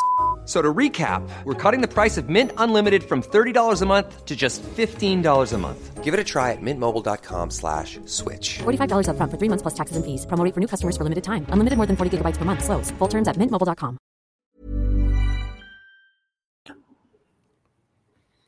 Creo que no lo sabemos. Si nos atuviéramos a lo que hemos visto hasta ahora, eh, eh, hemos contado, por fortuna, desde el comienzo de este sexenio, con mucha información proporcionada de manera directa en la conferencia matutina del presidente de lo que podríamos llamar un recuento de, cotidiano del saqueo. Este, si, si uno revisa las, las, el, resumen de las conferencias mañaneras de estos, de estos años, se va a encontrar que con mucha frecuencia aparece eh, el caso de los astilleros, el caso de las gaceras, el en fin, muchos eh, asuntos que involucran eh, negocios eh, enormes que evidentemente, donde evidentemente tuvieron ganancias no solamente las, los grandes consorcios españoles, sino también sus socios nacionales, sean empresarios o, o políticos. Pero esa digamos, ese recuento tan detallado no ha tenido su contraparte en acciones judiciales en contra de quienes tomaron estas decisiones, en contra de quienes hicieron esos malos negocios para México, eh, malos negocios para la hacienda pública, porque seguramente fueron muy buenos para eh, los socios en el poder político de estas empresas españolas. Yo insistiría en el, en el tema de este guiño a Estados Unidos, porque no me parece que eh, que siendo un buen jugador en, los terrenos de la geopolítica, el presidente Andrés Manuel no tenga en cuenta las presiones que ha habido en estos días y la visita de John Kerry para traer a cuento eh, estos temas de, España. Por ejemplo, eh, ¿acaso el contrato es enorme, creo que 20 mil millones de dólares de, eh, de la empresa española Repsol para traer gas desde el Perú no iba contra los intereses de las gaseras de Texas. Pues, eh, digamos, todo eso está flotando en este, en este ambiente, ¿no? De, las eh, que ya lo, que estamos viendo ya es una suerte de ajedrez político del, presidente, además marcado por una urgencia de la política interna, que es sacar adelante esto que se ha convertido en, su principal bandera de choque eh, en contra de lo que él llama la mafia en el poder, que es la reforma eléctrica. Bien, gracias Arturo. Eh, Alberto Nájar, mm, la visita de John Kerry, eh, el giro que ha dado el propio Ken Salazar, que primero pareció decir, desde mi punto de vista no fue así, pero pareció decir como que respaldaba o apoyaba la reforma eléctrica del presidente López Obrador. Yo escribí que me parecían palabras acomodables a la circunstancia y que no eran en realidad un apoyo, pero bueno, eso es aparte. El hecho es que de aquella postura cambia al comunicado de ayer en el que habla de eh, que México está optando por energías eh, anticuadas, sucias. Eh, ¿Qué opinas de esta visita de Kerry, de este giro y qué tan en riesgo estará ese proyecto de reforma eléctrica, Alberto? Antes de entrar a este tema de Kerry, me gustaría comentarles lo que, lo que señaló hace 20 minutos, un poco más, media hora, el ministro de Exteriores de España a propósito de lo del comentario del presidente López Obrador. Eh, básicamente, eh, el ministro de Relaciones Exteriores de, España, Álvarez, eh, pues José Manuel Álvarez, básicamente dice que a España no se le ha comunicado nada oficialmente señala, dice, es una relación estratégica, estratégica que va más allá de declaraciones verbales súbitas o palabras puntuales. Y dice además, entiendo que se han hecho las declaraciones del presidente López Obrador en un contexto informal y que por supuesto no supone una posición oficial. Y sí, dice, al final habría que preguntar al presidente López Obrador qué ha querido decir con eso. El gobierno de España no ha hecho ninguna acción que pueda justificar una declaración de este tipo. Entonces, pues ahí lo que dice el canciller de, el canciller de España, el ministro de Exteriores, José Manuel Álvarez, sobre este punto, pues, esto ratificaría de alguna ¿Te escucharon, Alberto, lo que dijiste? Hay que precisar. Exactamente, nos escucharon. Fíjate qué, qué, presencia, qué fuerza esta mesa, ¿eh? cada vez está Así es, para que veas. Muy bien, muy bien. A, ver si nos escucha John Biden, Kamala Harris o, o Perry, por lo menos.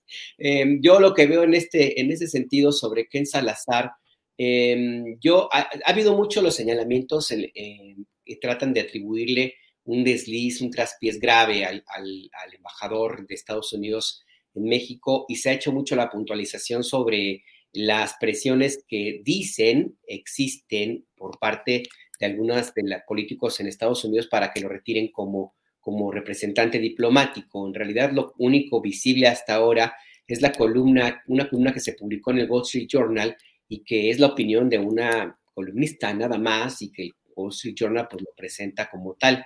Pero de ahí a que una, una, columnista, Anastasia O'Grady, eh, Alberto, que falla en nueve de cada diez de sus apuestas sobre América Latina es justamente. Nada más échenle un ojo a sus artículos para que vean cómo anuncia pasos, anuncia situaciones, hechos, cosas por venir y falla. Y medios mexicanos suelen eh, tomar una columna, la opinión de una persona, por otro lado, bastante ubicada a, a la derecha en el espectro político, para decir preocupación en Estados Unidos por la reforma eléctrica, ¿no? Generalizando una columnita este, a la postura de un país. Pero así, así es esta guerra, creo. No, sí, es exactamente lo que iba a decir, que la columnista tiene sus cuitas, no es tampoco muy atinada. Y, sobre lo otro, lo que comentas, Arturo, bien, es cierto, aquí en México hay una tendencia a este tipo de magnificaciones más en estos días y no son tampoco que los tomen por sorpresa. Yo no creo que los editores de los diarios que están opositores o los que han criticado tanto al presidente no sepan de quién están eh, hablando es una decisión editorial clarísima con un interés y un fin político de participar en esta narrativa de construir un lenguaje, una idea, una percepción de que el presidente López Obrador no está en el control completo del país y de que la eh, iniciativa eh, presidencial de reforma eléctrica efectivamente va a llevar, según ellos, al caos a México. Es decir, construyendo la narrativa de un país que no existe, eh, de un país en el cual ellos están muy interesados en que se, que se crea, pues, de que, de que es real, aunque esté a años luz de lo que ellos están señalando. En ese sentido, también me, me parece que la visita de John Kerry se está también magnificando.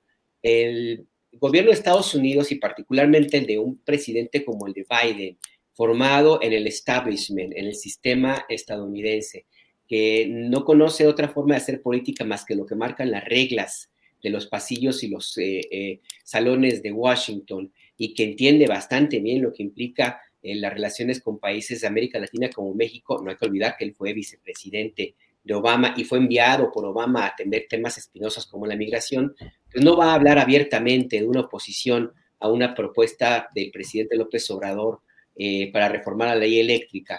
Tampoco es que vayan, vayan, vayan a tratar de empujar mucho el tema así en realidad del cambio climático que les preocupa, pero pues ellos llegan con un problema en casa, traen eh, bastantes cadáveres en el closet, como bien decías Arturo. Em, yo más bien lo que veo aquí, eh, el, propósito central es proteger los intereses de las empresas estadounidenses que tienen inversiones en nuestro país y que apoyaron con una cantidad importante de recursos a la campaña de Joe Biden. Le va simplemente Kerry, va simple y sencillamente viene a, favorecer, a apoyar, a cumplir la palabra empeñada con los financistas. ¿Hasta dónde va a empujar realmente el gobierno de Estados Unidos para que no se apruebe esta iniciativa presidencial, pues habrá que verlo en adelante. Yo creo que si el gobierno de, México, de le ofrece, como ya lo ha planteado López Obrador, que se va a garantizar en los intereses de las empresas estadounidenses, como lo marca el TEMEC, no habría ya mucho, mucho margen para seguir las presiones. Eh, en ese sentido, lo, digo porque la agenda del cambio climático, Estados Unidos la ha planteado hace mucho tiempo, el mismo Biden también la ha defendido cuando era vicepresidente.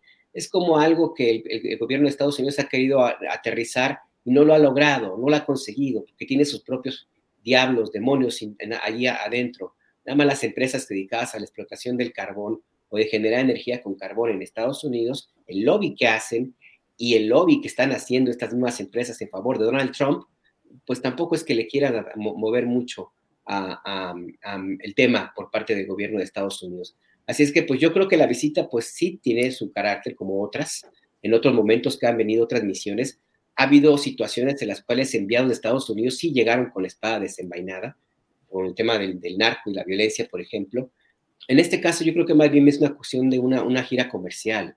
Yo lo veo más así, ¿no? A un John Kerry en compás, en, en, acuerdo con Ken Salazar, que no hay que olvidar que este es un experto en lobby, Ken Salazar es político, sí, pero también es lobista, y lobista de las empresas que producen energía. Yo veo más bien esta, esta, visita en ese marco, Julio. Bien, gracias. Gracias a eh, Alberto Nájar. Juan Becerra, ¿cómo ves todo ese panorama? Problemas, eh, bueno, eh, todo lo que sucedió con Panamá, con el gobierno de Panamá respecto al nombramiento de embajador allá. Ahora este tema de España y hoy la visita de John Kerry y los zigzagueos o los cambios de postura del embajador Ken Salazar. ¿Cómo ves todo, Juan? Pues esos cambios de postura, bien, decíamos aquí hace unas semanas, no tantas, recordarás, Julio, este, que, que Ken Salazar, aunque con origen latino y con sombrero, y que incluso ante el hecho de que él sí le podemos creer, no como a su antecesora Chris Landó, que disfruta un chicharrón con cueritos, no hay que olvidar que no es uno de los nuestros. Claro. recuerdas? Claro.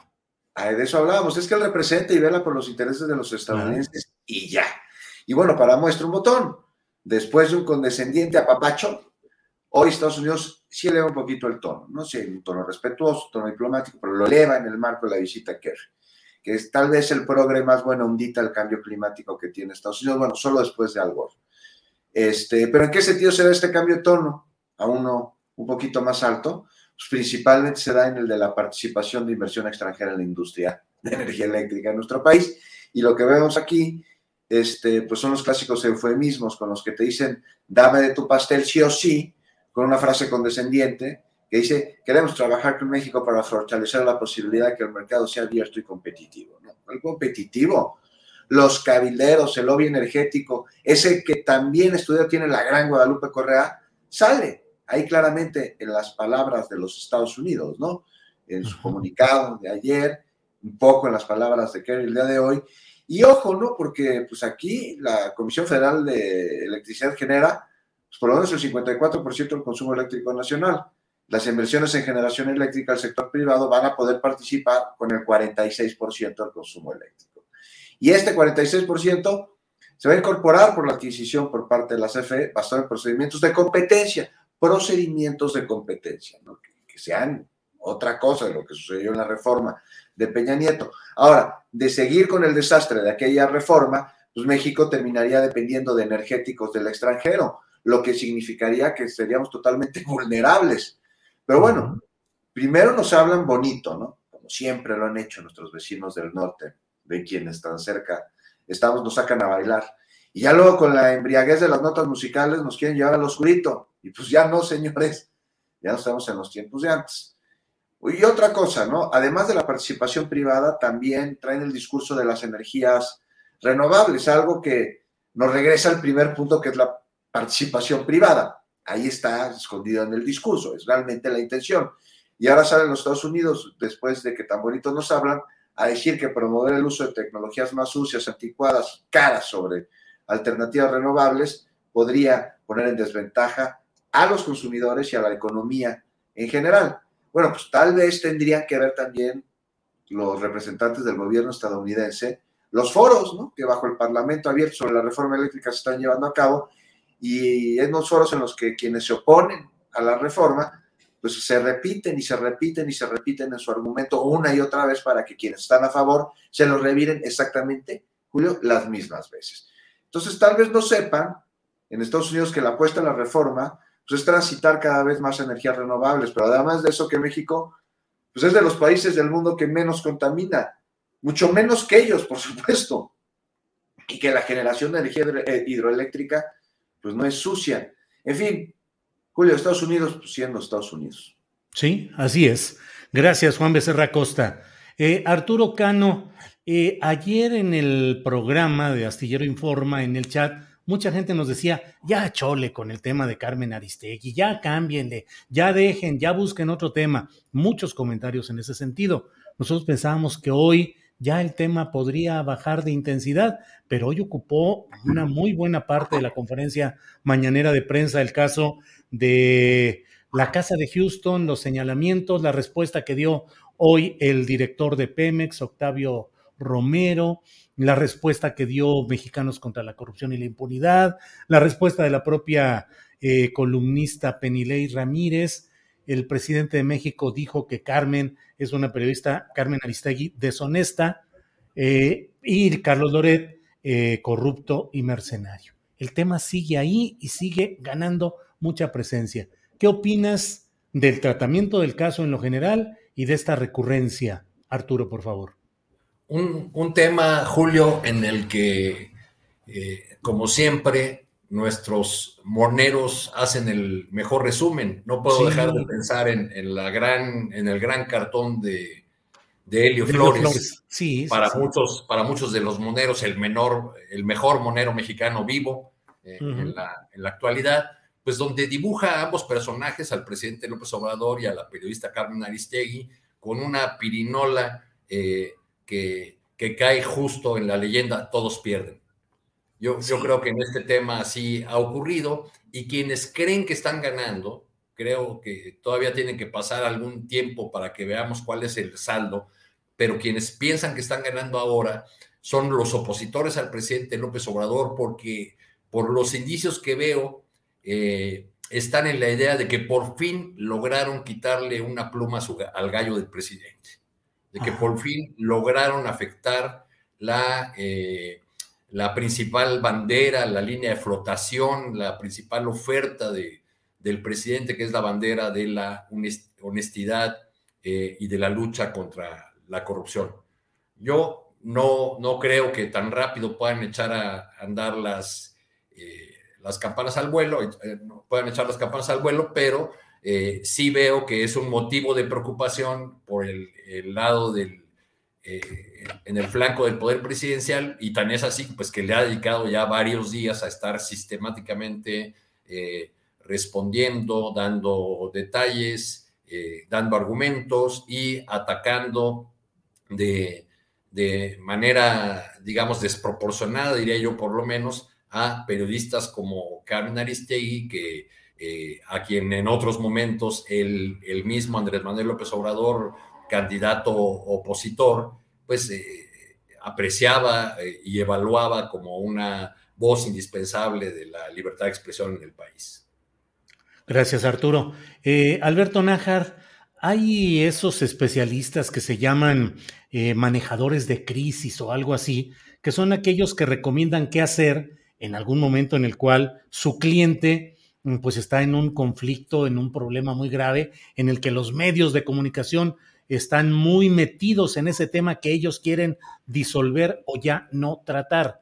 Alberto, la manera como se ha tratado este tema desde la mañanera, con tanto tiempo disponible, con la voz del presidente señalando eh, puntos muy específicos, ¿te parece que ha sido la adecuada o que en todo caso debió de tratarse con menos abundancia de tiempo y de, y de mm, ir haciendo que crezca y crezca todo este tema? ¿Qué opinas, Alberto? pues incurre en una de las contradicciones que en otros momentos hemos señalado, Julio, en el caso de la conferencia de prensa matutina. El presidente López Obrador insiste una y otra vez en la importancia de que la gente se informe por redes sociales, cuestiona el alcance y la presencia de los medios tradicionales, critica a columnistas, a, reportajes, a articulistas, etcétera. Y sin embargo, pues la mayor parte de sus referencias a los medios son a esos él mismo critica. Entonces, eh, de algún momento yo, llegué a, plantear en medio en broma, medio en serio, que Obrador era el mejor propagandista de López Dóriga, por ejemplo. Y ahora en este caso puede ocurrir lo mismo con Loret de Mola. Eh, si no hubiera tanta, eh, si no fuera tan importante, si se tratara efectivamente de un personaje con estos, que cumple con las características como lo ha definido, pues ¿para qué dedicarle tanto tiempo? ¿Para qué meterlo dentro de un espacio privilegiado como es la mañanera, que se ha convertido en la pauta eh, para seguir la agenda política, social y empresarial de México? Eh, todo lo que aparezca en la mañanera es nota, todo lo que salga allí tiene repercusiones, es muy visto, lo han comentado varios de los que hayan ido a la conferencia de prensa, cómo les va, a veces bien, a veces mal. En fin, entonces no veo necesidad de dedicarle tanto tiempo ni tampoco de hacer esto que el presidente López Obrador señaló esta mañana, de ya hacer un reto específico a Loret de Mola para que demuestre sus ingresos. En términos, si lo pusiéramos en términos de beligerancia, es como reconocerle efectivamente que se trata de un par, se trata de alguien con quien tiene o tiene puede debatir porque está a su altura. Y esto me parece pues que no es el caso más allá de que se trata de un periodista con todo lo cuestionable que puede ser su trabajo, pues se trata del presidente de la República, que yo no veo necesidad de que suba al ring o se suba en el ring de alguien pues que está haciendo un adversario, pues, o su trabajo en esa naturaleza, como que le quita cierta eh, presencia, estatura a la investidura presidencial al momento de plantearlo de esa manera y lo ubica más en un terreno que me parece que se siente muy cómodo el presidente, pero que él mismo ha planteado varias veces de que no es el que le corresponde, ya no es candidato, ya no es un personaje que pueda estar todo el tiempo metido en este tipo de debates, ni tampoco de ser estas personalizaciones. Él lo ha dicho en otras eh, circunstancias, en otros casos. ¿Por qué? Porque es el presidente de todos los mexicanos. Aunque haya quienes no lo quieran reconocer, pues es el presidente constitucional de México. Entonces me parece a mí que es un exceso lo que ocurrió esta mañana ya de subir al ring o de subirse en el ring de Loret de Mola. Eh, y por lo demás, también del otro lado, pues hay que hacer una revisión también. La pretendida victimización de, los que ha señalado, que hablan de que es un ataque a la libertad de expresión y que es un peligro para, para los periodistas y de que es un intento de censura, que es un dictador, etcétera, pues se muerde en la lengua porque si hay algo que no pueden comprobar, porque no existe, es el que el presidente López Obrador actúe como los otros mandatarios. No ha habido hasta ahora un solo periodista incómodo para el régimen que le hayan obligado a renunciar, como fue el caso de Carmen Aristegui. No ha habido hasta ahora un programa noticioso que se haya cerrado por impresiones de Jesús Ramírez Cuevas o de algún funcionario del presidente López Obrador. No ha habido en el caso de Carmen Aristegui exactamente eso, esta decisión de una empresa de ponerla a ella como un, una moneda de cambio para que le entreguen alguna concesión, como fue el caso de MBS.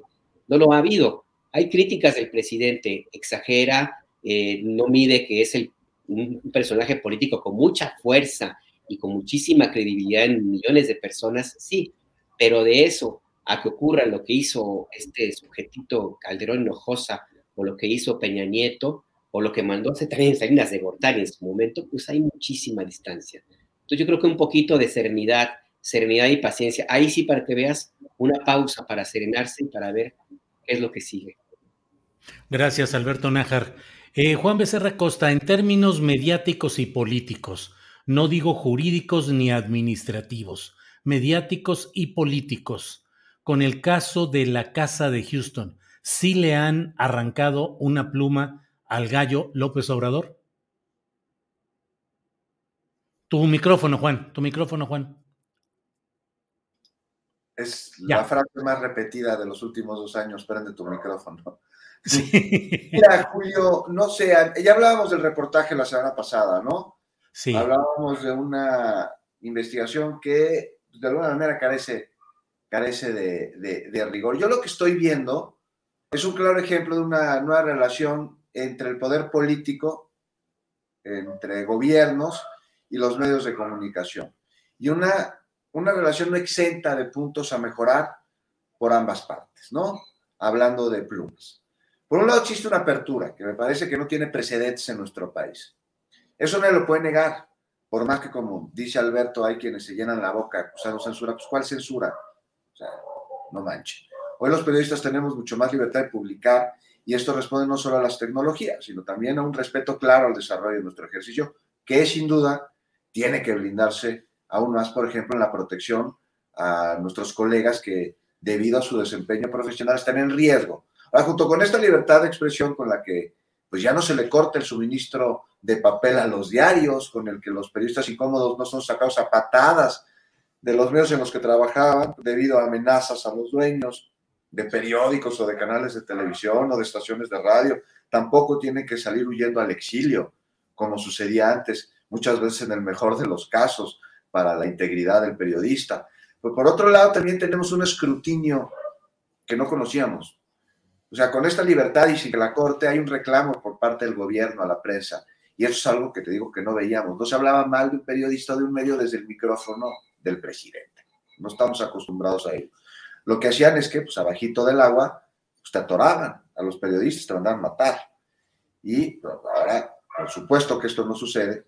Y lo que estamos viendo, y es muy mediático, es un presidente poner el dedo sobre, pues iba a decir, sí, sobre algunos periodistas lo ha hecho, y sobre algunos comunicadores. Y bueno, aunque tengo mis reservas al respecto y me parece que esos señalamientos que se hacen desde la mañanera en muchas ocasiones son inexactos, como, como sucedió con la información que tú llevaste, Julio, de la Sierra de San Miguelito. O sea, pues en otras nomás parecen darle publicidad a medios como el Reforma, como a Loret, ya los decías tú, Alberto, este, permanentemente pues sobre los reflectores, le da gasolina, con ello le da vida, no solo a él, sino a sus simpatizantes.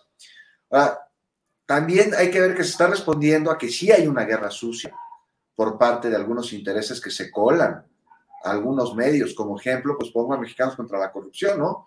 Que se sabe, es una fachada de un grupo político para golpetear. Hasta recibe lana de los gringos para ello.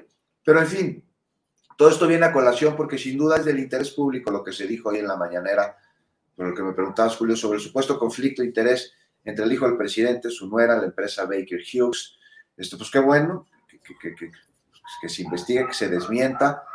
Y, como te decía, hablamos del reportaje, ¿no? La semana pasada carece de rigor periodístico, sugiere, deja ver, no afirma, pero sí insinúa. Y bueno, sí que se desmienta, pero aquí lástima de las rupturas, de los señalamientos y de los enfrentamientos, las descalificaciones. No hay que olvidar aquí que Carmen Aristegui es una de las muchas personas que a través de años de trabajo y de profesionalismo influido para que se dé el cambio que está viviendo este país, la transformación. Y eso no se olvida. Y a veces pueden ser los señalamientos un poco fuertes, injustos. Pero tampoco olvidemos que ser críticos del poder no significa serlo solo del gobierno. Y es que hay varios poderes que como en la guerra, esta en la antigua Grecia, la guerra de los titanes, deidades nuevas luchan contra las antiguas, pues me parece que para publicar una investigación de este calibre, todos los que participan deben exigir el mayor de los rigores y no sugerir trascendidos o suposiciones. Si quieren hacerlo, adelante, pero ahí está el espacio de opinión, ahí está el editorial.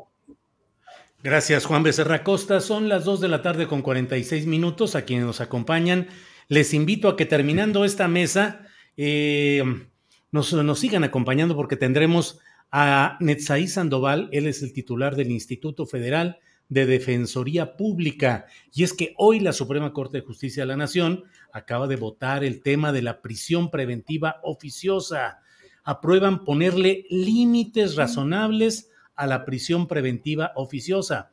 Metzaí Sandoval, es decir, el Instituto Federal de Defensoría Pública, eh, empujaron esa iniciativa y por eso vamos a hablar con el mencionado titular Netzaí Sandoval. Eh, Arturo Cano, ¿qué onda con el candidato de mm, Movimiento Ciudadano en Quintana Roo? Que ya no sabe uno ni cómo se apellida, le dicen balazuelos, payasuelos, patanzuelos, de todo se ha llevado. ¿Qué opinas de cómo ha ido evolucionando este tema en el que primero dijo que sí había él ejecutado a ciertas personas y ahora dice que no, que siempre no, que no fue él? Arturo, ¿qué opinas de todo este zipizape? Pues yo creo que hay muy poco que agregar, Julio, sobre el empaque de este personaje. Ya se ha dicho mucho y además, para quien quiera juzgarlo, pues ahí están los videos de, sus entrevistas eh, donde se asume, eh, donde asume jocosamente haber participado en una balacera en la que mataron a dos personas y linduras por el estilo más, más allá de este personaje indefendible, eh, creo que tendríamos que detenernos en lo que esto, en, que, en lo que candidaturas como la de este personaje Balazuelos eh, nos dice acerca de nuestra clase política. Y creo que nos habla de una clase política muy pequeñita, eh, si con toda su experiencia, si con toda su trayectoria, ¿cuántos años lleva en la política Dante Delgado? ¿50? Este, eh, si con toda esa experiencia y todo ese bagaje, toda esa historia, tienen que hacer eh, o no ven otra alternativa más que hacer candidatos a personajes de esta, de esta calaña. Hace unos meses, Movimiento Ciudadano trajo eh, y lo presentó en un evento con bombo y platillo al expresidente de España, José Luis Rodríguez Zapatero. Zapatero les explicó a la plana mayor, ahí estaba Dante Delgado en primera fila, qué tenía que hacer Movimiento Ciudadano para volverse socialdemócrata. Pues creo que, que solamente vino Zapatero a darle un barniz de socialdemocracia a Movimiento Ciudadano, porque por lo visto es un partido que todavía vive en el mirreinato, muy lejos de la socialdemocracia. Gracias, Arturo.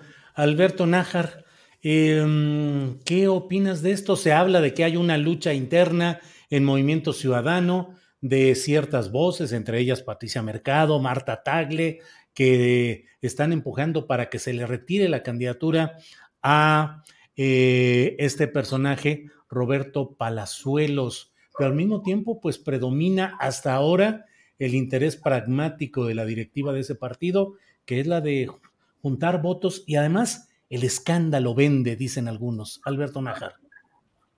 Pues mira, ese debate tuvieron que haberlo dado antes de, designarlo como su candidato, porque no podemos, no pueden llamarse a sorpresa, no pueden decir que les creció el personaje chiquito que creían ellos poder controlar, no pueden decir que no sabían de quién estaban hablando, ni de dónde venían, ni, ni qué ha hecho.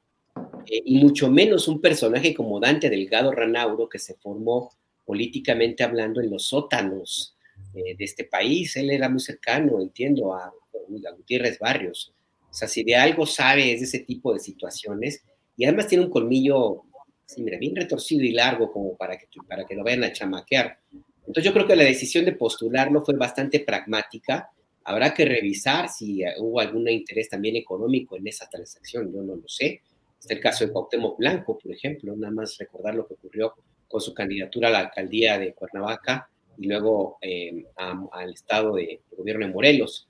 En este caso, pues ahora están atrapados en una eh, decisión que el movimiento ciudadano tomó hace que es el puro pragmatismo político y de ganar votos y ganar eh, poder económico y poder político a costa de lo que sea.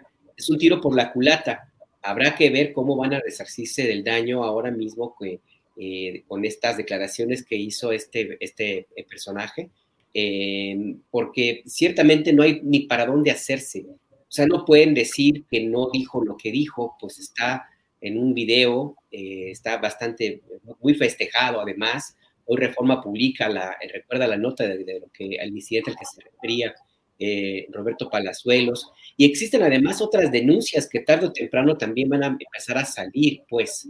Eh, una de ellas es la, la actitud de Roberto Palazuelos de apoderarse de terrenos en la Riviera Maya por la vía de la fuerza. Lo denunció Lidia Cacho en su momento. La otra también es, pues, esta, eh, estos eh, este personaje en el pasado, pues, con también personajes oscuros. En su misma biografía y él mismo lo ha llegado a contar, pues era un protegido de Arturo Durazo Moreno, el, jefe de la policía de tan negra historia que tuvo en, en, Ciudad de México. Él ha contado varias veces cómo Durazo los llevaba al campo de tiro la policía que practicaran a él y Luis Miguel ah, con una metralleta, pues de ahí viene su afición a las armas. En fin, pues eh, Dante Delgado, Movimiento Ciudadano, pues se encontraron con la horma de su zapato. Habrá que ver cuál es el costo político que van a tener. Yo no creo que ya deban postergar más la determinación de, em, de echarlo pues de la candidatura, pero si al final de cuentas triunfa el pragmatismo, pues está bien, digo, está bien, digo, porque finalmente el Movimiento Ciudadano estaba creciendo electoralmente, así es que pues un buen favor le van a hacer a Morena, porque pues ni el PAN ni el PRI ni lo que queda del PRD estaban siendo una alternativa de oposición muy real, Movimiento Ciudadano estaba caminando bien para esa, esta ruta, y pues con este tropezón a lo mejor ya lo ubica en el lugar que le corresponde. Bien, Alberto, muchas gracias. Em, Juan Becerra Costa, ¿qué, ¿Cómo definir la personalidad de un persona, la personalidad de alguien como Roberto Palazuelos? Fanfarrón, bocón, eh, rollero, prepotente, siempre relacionado con los ámbitos del poder militar, político, económico. En este video del que hablamos con Jordi Rosado, entre risas de los asistentes por toda la serie de despropósitos y abusos que relataba. Y además hay gente que celebra esto. ¿Qué refleja como personalidad y como ámbito psicosocial este tipo de, conductas y de hechos, Juan? Pues, Julio, me parece que no hay que dejar desapercibido para poder entender un perfil de personalidad que se ha dedicado, Palazuelos, o sea, que se ha dedicado toda su vida.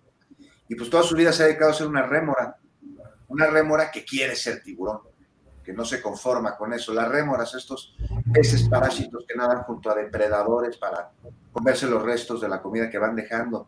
Y así, así ha rodeado desde adolescente, no al gran tiburón blanco, pero sí a sus cachorros, ¿no? Comiendo las obras que van dejando su paso y aprovechando las corrientes que su nado le dejan.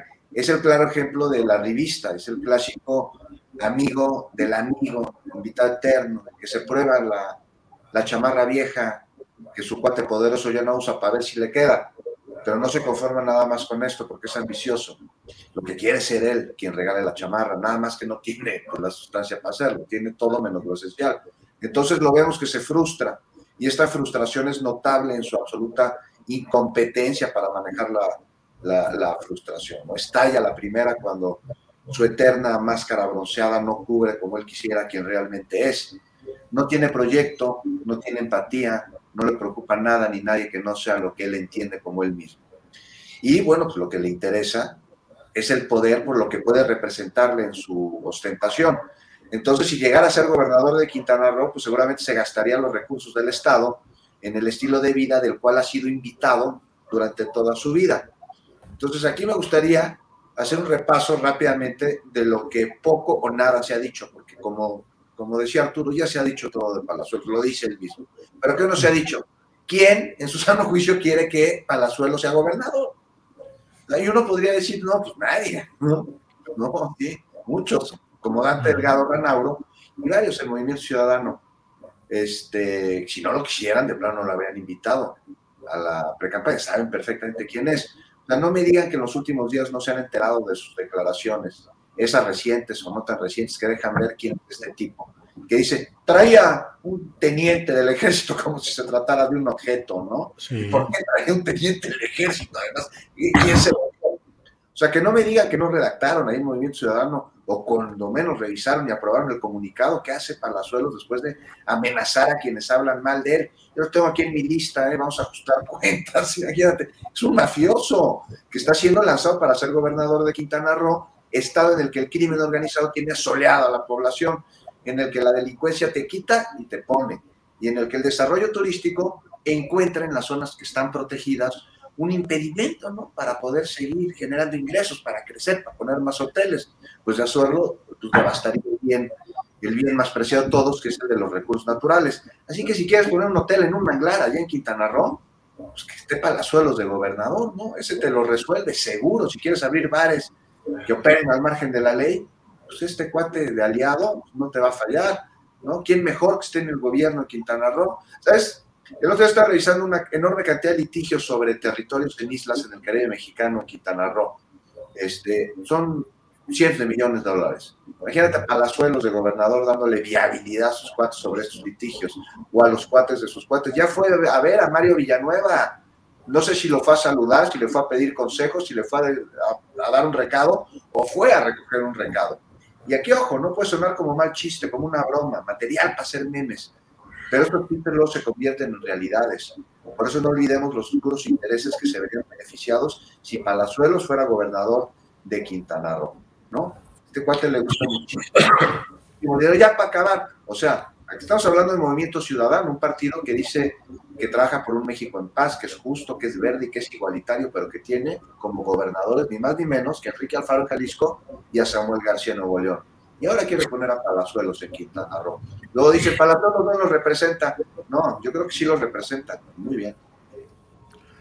Pues Juan, muchas gracias. Son las 2 de la tarde con 58 minutos. Nos toca un postrecito de cada cual para ir cerrando esta mesa de periodismo. Arturo, ¿algún tema que quieras tocar, comentario, reflexión, invitación? Lo que tú desees, por favor, Arturo. Dos, dos postrecitos. Uno, para, Resumir, para resumir, no es la única, pero quizá podríamos convenir en que Palazuelos es una purulencia del México que normalizaba el abuso de poder, el clasismo y el racismo. Bien. Quizá, quizá por ahí podríamos convenir. Y otra, para que ya nos quitemos un poco el tono pesimista, este, compañeros, que a ustedes no les, no les emociona el amor. Se nos casa la maestra Esther Gordillo, caray. Sí, claro, digo. Sí, sí. Este, por cierto, manden eh, sus felicitaciones porque hace tres días cumplió años. Ella cumple años el 6 de febrero. Siempre eh, en su entorno eran muy famosas las grandes fiestas que hacía por su cumpleaños. Eh, tuve en mis manos en algún momento la invitación que mandó para su cumpleaños en 2008. La celebró el 14 de febrero, aunque ella cumplió el 6. Y la, la invitación llevaba una frase, una cita de de Kipling, que decía algo así como no hay mayor placer que el de encontrar un viejo amigo, salvo el de hacer uno nuevo. Entonces aún están a tiempo de hacer una nueva amiga para que los inviten a una boda en Oaxaca, que seguramente será de antología. 77 años. Perdón, Alberto. Padrino de Arras, Arturo, ¿de qué vas a ser padrino? ¿Habrá mesa en Neyman Marcus o en Sachs? Ahí la mesa de regalo. Sí, bien. 37 años el novio que fue el defensor, el que llevó el caso jurídicamente para su liberación, el abogado Lagunes, entiendo. Pues era, era un empleado del abogado del toro, ¿no? Y, según tengo entendido, le, le encargaron, eh, eh, o el trabajo del que será el futuro marido, era hacerse cargo de todos los temas personales eh, de la maestra, o sea, alguien que, que estuviera haciendo el marcaje personal a la a la maestra mientras eh, tenía su prisión dorada en un hospitalito de la colonia Roma. Entonces, de ahí... Pues llegó a la sublimación. De ese trato cotidiano fue que nació el, amor que ustedes envidian, por lo visto. Así es. Llegó, llevó a la sublimación este abogado lo del marcaje personal y ello habrá de culminar en próxima ceremonia religiosa y civil, se dice que en Oaxaca. Alberto, eh, postrecito, por favor. No cabe duda que Juan Gabriel sigue vigente. Para el amor no hay edades, decía el Divo de Juárez. Dos temas rapidísimos, no, tan, tan románticos, ni mucho menos, mi querido Julio. Eh, El Mijis, Pedro Carrizales, está desaparecido, exdiputado en San Luis Potosí, iba a Monterrey y ya lleva nueve días desaparecido, no hay noticias de él. Había recibido amenazas, eh, inclusive fue, fue secuestrado durante unas horas recientemente. Eh, su automóvil fue balaseado y pues ya, ahora sí está desaparecido, no aparece en su camioneta. Eh, lo menciono no solamente por el perfil de, una persona que desaparezca en México, es una tragedia, sino porque en su momento el Miji se fue, su presentación como legislador fue muy, muy publicitada por muchos medios de comunicación tradicionales por el origen de este eh, legislador eh, y por las banderas que él mismo ha defendido. Así es que pues ahí está este caso de, de El Mijis, el exdiputado Pedro Carrizales, y el otro que es así, es una noticia pues también agridulce, el presidente López Obrador informó en la mañana que se detuvo a los asesinos materiales de la periodista Lourdes Maldonado, una investigación rapidísima, fast track, que, termina en la aprehensión de los autores materiales, falta saber el móvil y la, quien ordenó el asesinato de la, compañera periodista. Y la reflexión que me queda eh, en este caso, y es que, y es lamentable pues, pero es muy real, que el Estado mexicano, el gobierno mexicano tiene capacidad de resolver los crímenes contra periodistas. Cuando quiere, se puede. Y por lo visto, en el 99.7% de las agresiones a periodistas en México, el gobierno, el Estado mexicano no ha querido y por lo mismo no ha podido, porque es el nivel de impunidad de las agresiones en contra de, de los periodistas en México, Julio. Pues sí, Alberto, así es, así es. Juan Becerra Costa, postrecito dulce o amargo, por favor pues este, semi amargo, este, ya para acabar rápido porque me colgué mucho con lo de Balazuelos, pues el PRI, ¿no? El PRI, pues ya lo dijeron, ¿no? De ninguna manera el partido va a impulsar ni apoyar ninguna reforma que beneficie a México, ¿no? Tan revolucionaria e institucionalmente lo mencionó Alito Moreno, pues me da mucho gusto saber que por lo menos en el PRI ya están hablando con la verdad. Deberían ahora hacer un repaso histórico de lo que han dicho y de lo que han hecho a lo largo de los eh, sexenios, ¿no? Este, pues, pues de aplaudir, me da, me da muchísimo gusto. Este, no creo que haya sido un acto fallido. Este, y bueno, si ya fue un lapsus, finalmente es una manifestación del inconsciente, lo que quiere decir que Alito realmente lo quería decir, aunque tal vez no se había dado cuenta, Julio. Bueno, muy bien, Juan Becerra Costa, muchas gracias. Gracias a los tres. Arturo Cano, gracias y buenas tardes. Muy buenas tardes. Gracias a todos los que nos acompañaron. Gracias, Alberto Nájar. Gracias y buenas tardes. Buenas tardes, Julio, Juan, Arturo. Ahí nos cuentas cómo estuvo la boda, ¿eh?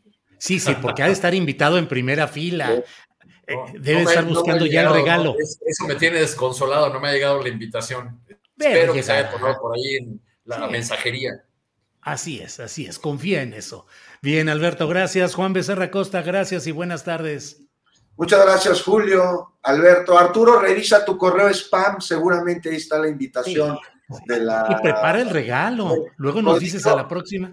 Y tráenos el centro de mesa del arreglo floral frutal que seguramente tendrá. Ese no si es un comital, pues también ya de pues, tantito allá de Chiapas, algún producto, quesito.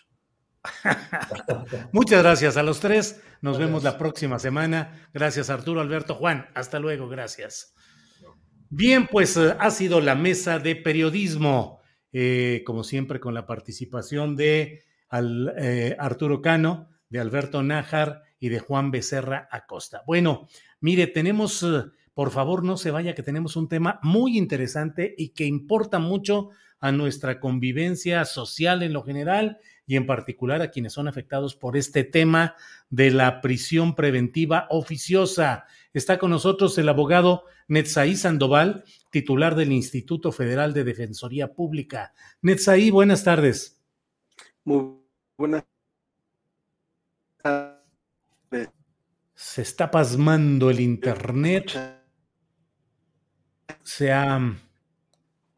Eh, Netzaí, si me escuchas, una de dos. ¿Me escuchas bien, Julio? Ahí te escucho muy entrecortado, ha de ser el internet. Puedes quitar la imagen y solo con el, con el sonido, Netzaí, o volver a hacer, que volvemos, volvamos a hacer la llamada para tratar de reinstalar. Que vuelvas a entrar también es una posibilidad.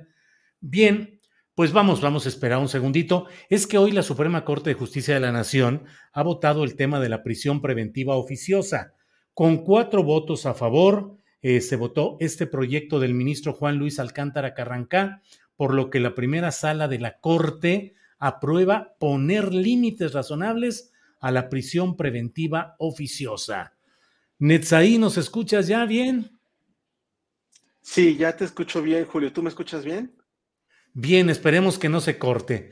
¿De qué se trata el tema de esta aprobación que hace la Corte de un proyecto, una iniciativa que empujaron ustedes desde la Defensoría Pública, Netzaí? Sí, es un caso que litigó la Defensoría Pública Federal. Eh, llevamos eh, algunos años representando este asunto. Se trata de una persona, un ojalatero, ya habíamos comentado alguna vez eh, sobre esta situación, una persona que está siendo enjuiciada por más de dos años. La Constitución dice que el plazo máximo para enjuiciar a alguien debería de ser de dos años, pero durante un año y medio él estuvo en un juicio local con los jueces locales y de pronto los jueces locales se dan cuenta que se equivocaron, que el delito era federal, porque los, la, la víctima, el conductor del autobús, era un funcionario federal, y le dicen, bueno, disculpe usted, todo este tiempo que hemos enjuiciado, que hemos llevado a cabo, no sirvió de nada, y eh, vamos a reiniciar el juicio, pero ahora en el fuero federal. Y bueno, pues eso no es responsabilidad del imputado, ¿no? Eso es un, un error de los jueces en ese caso. Y lo que estamos planteando, lo que se está logrando eh, sentar como un precedente histórico, porque además se logró con una mayoría calificada, es que si por culpa del sistema de justicia o por culpa de la fiscalía se retrasa el juicio, eh, la persona puede ser puesta en libertad después de dos años. Esto, por supuesto, cambia la forma de entender de nuestro sistema de justicia porque durante muchos años los jueces y los, fiscales estaban muy cómodos mientras la gente estuviera en prisión, ¿no? O sea, no tenían prisa para enjuiciar a nadie. Eh, también me, me, parece importante decir, Julio, yo creo que este caso marca un antes y un después porque va a obligar a que los juicios sean rápidos y también nos permite ir derrumbando lo que podríamos llamar el régimen de excepción que se creó desde la guerra contra el narco, es decir, un régimen que te permitía pues violarle casi todos los derechos a una persona siempre que lo acusaras de delincuencia organizada. Claro, hay que preguntarse quién era quien acusaba de delincuencia organizada, ¿no? Nada más y nada menos que Genaro García Luna, ¿no? Este, él, te señalaba de delincuencia organizada y entonces tú perdías prácticamente todos tus derechos. Em, y por eso, pues claro que la fiscalía y la policía no tenían interés de que, se, de que se resolvieran rápido esos juicios, porque eran casos armados, casos fabricados donde no había evidencia. Y ahora eh, lo, que estamos eh, logrando es que eh, esos casos donde, donde se fabricaron los culpables, donde no había evidencia, pues o van a tener que ser enjuiciados rápido o la persona va a ser puesta en libertad. ¿no? Pero no podemos seguir en un país donde los juicios duran décadas y eh, los, digamos, el sistema de justicia lo ve como algo normal. Netzaí, ¿esto eh, tendrá retroactividad en los casos en los que beneficie a algunos de los inculpados? Sí, bueno, de entrada puede aplicar ya, eh, porque además es un caso, insisto, un precedente con el nuevo sistema de precedentes que estableció la reforma judicial que impulsó el ministro Saldívar, se logró que cuando una votación sea 4 a 1 o 5-0, ¿no? unanimidad, eh, se logra un precedente obligatorio. Em, no se necesita ya la reiteración ¿no? de cinco criterios en un mismo sentido. Entonces, ahora ya todos los jueces del país, federales y locales, van a tener que aplicar este criterio. Eso es un primer gran logro. Eh, luego, por supuesto que va a aplicar a todos los casos del sistema acusatorio pero de acuerdo al régimen transitorio de, la reforma que implementó este sistema, también puede beneficiar a los eh, enjuiciados del antiguo sistema, ¿no? Claro, eh, hay que aclararle a la gente, esto no implica una liberación en automático. No quiere decir que ya a partir de hoy se va a soltar a mucha gente eh, masivamente y, en automático. No, tiene que haber donde se valoren, donde los jueces tienen que valorar si el retraso en el juicio se debe a la defensa, si, si se trató de una estrategia de la defensa, una estrategia dilatoria de la defensa, entonces no van a poner en libertad a la persona. Pero si el, si el retraso en el juicio se debió a que el, eh, la fiscalía hizo mal su trabajo, a que está retrasando el juicio, a que los exhortos son muy lentos, o como este caso que les narro, que se acaba de resolver la Corte, donde los jueces se equivocaron y un año de juicios de, 10 audiencias no sirvió de nada porque se equivocaron de fuero. Entonces, ese tipo de cosas ya no pueden seguir pasando y eh, ahora los jueces saben que tienen dos años para enjuiciar a la persona y si no se hace esto en el tiempo correcto, eh, pues la consecuencia va a ser que tengan que ponerlo en libertad. En lo práctico, para quien está acusado de estos delitos que merecen prisión preventiva oficiosa, esto ya está disponible a partir, esta resolución aplica a partir de hoy y quienes estén interesados, ¿qué tienen que hacer? Desde luego pueden consultar a sus abogados, pero ustedes en la Defensoría Pública también habrán de poner una atención especial para atender, informar de todos estos datos, Netzai. Sí, em, como tú sabes, Julio, la Defensoría Pública tiene oficinas en toda la República, llevamos asuntos en todo el país. Eh, tenemos un call center nacional donde la gente nos puede llamar y por supuesto que si hay este tipo de casos, nosotros podemos hacer el, trámite, solicitar la revisión de la medida cautelar, solicitar que se, se cambie, porque esto también es importante decirlo. No quiere decir que se van a ir a su casa como si no hubiera pasado nada. Tienen que seguir el proceso hasta que culmine. Y para garantizar que se va a seguir el proceso, pues van a tener que ya sea eh, pagarse una fianza o, por ejemplo, colocarse un brazalete de geolocalización o, por ejemplo, estar en prisión domiciliaria. Depende del criterio del juez y depende del delito de que se trate. Em, hay, diferentes mecanismos para garantizar que una persona realmente se va a presentar al, proceso penal. Pero entonces la, gente puede llamarnos, acudir con nosotros y nosotros podemos hacer la solicitud de cambio de medida cautelar. Em, tenemos un 800-224-2426 y ahí la gente nos puede llamar. Algo también novedoso es que este servicio ahora es 24 horas, 365 días del año y la gente puede acudir a la Defensoría Pública para recibir servicios absolutamente gratuitos, ¿no? Yo también creo que algo valioso de este criterio, de este caso histórico, em, es que lo está logrando la Defensoría Pública del Estado mexicano, la Defensoría gratuita, eh, que está ahí pues para servir a la gente, ¿no? En Etsaí, desde luego, es un, es un momento histórico en cuanto a los beneficios que reporta este caso que han litigado desde la Defensoría Pública. Pero te pregunto, em, esa figura de la prisión preventiva oficiosa todavía requiere más reformas para beneficio del ciudadano o tal como queda ya es aceptable en términos doctrinales y procesales? En términos académicos, yo te diría, Julio, y hay mucha eh, doctrina en este sentido, em, que la prisión preventiva oficiosa es inconvencional, eh, viola los tratados de derechos humanos. Ahora, lo que hoy tenemos ya es una prisión preventiva oficiosa acotada.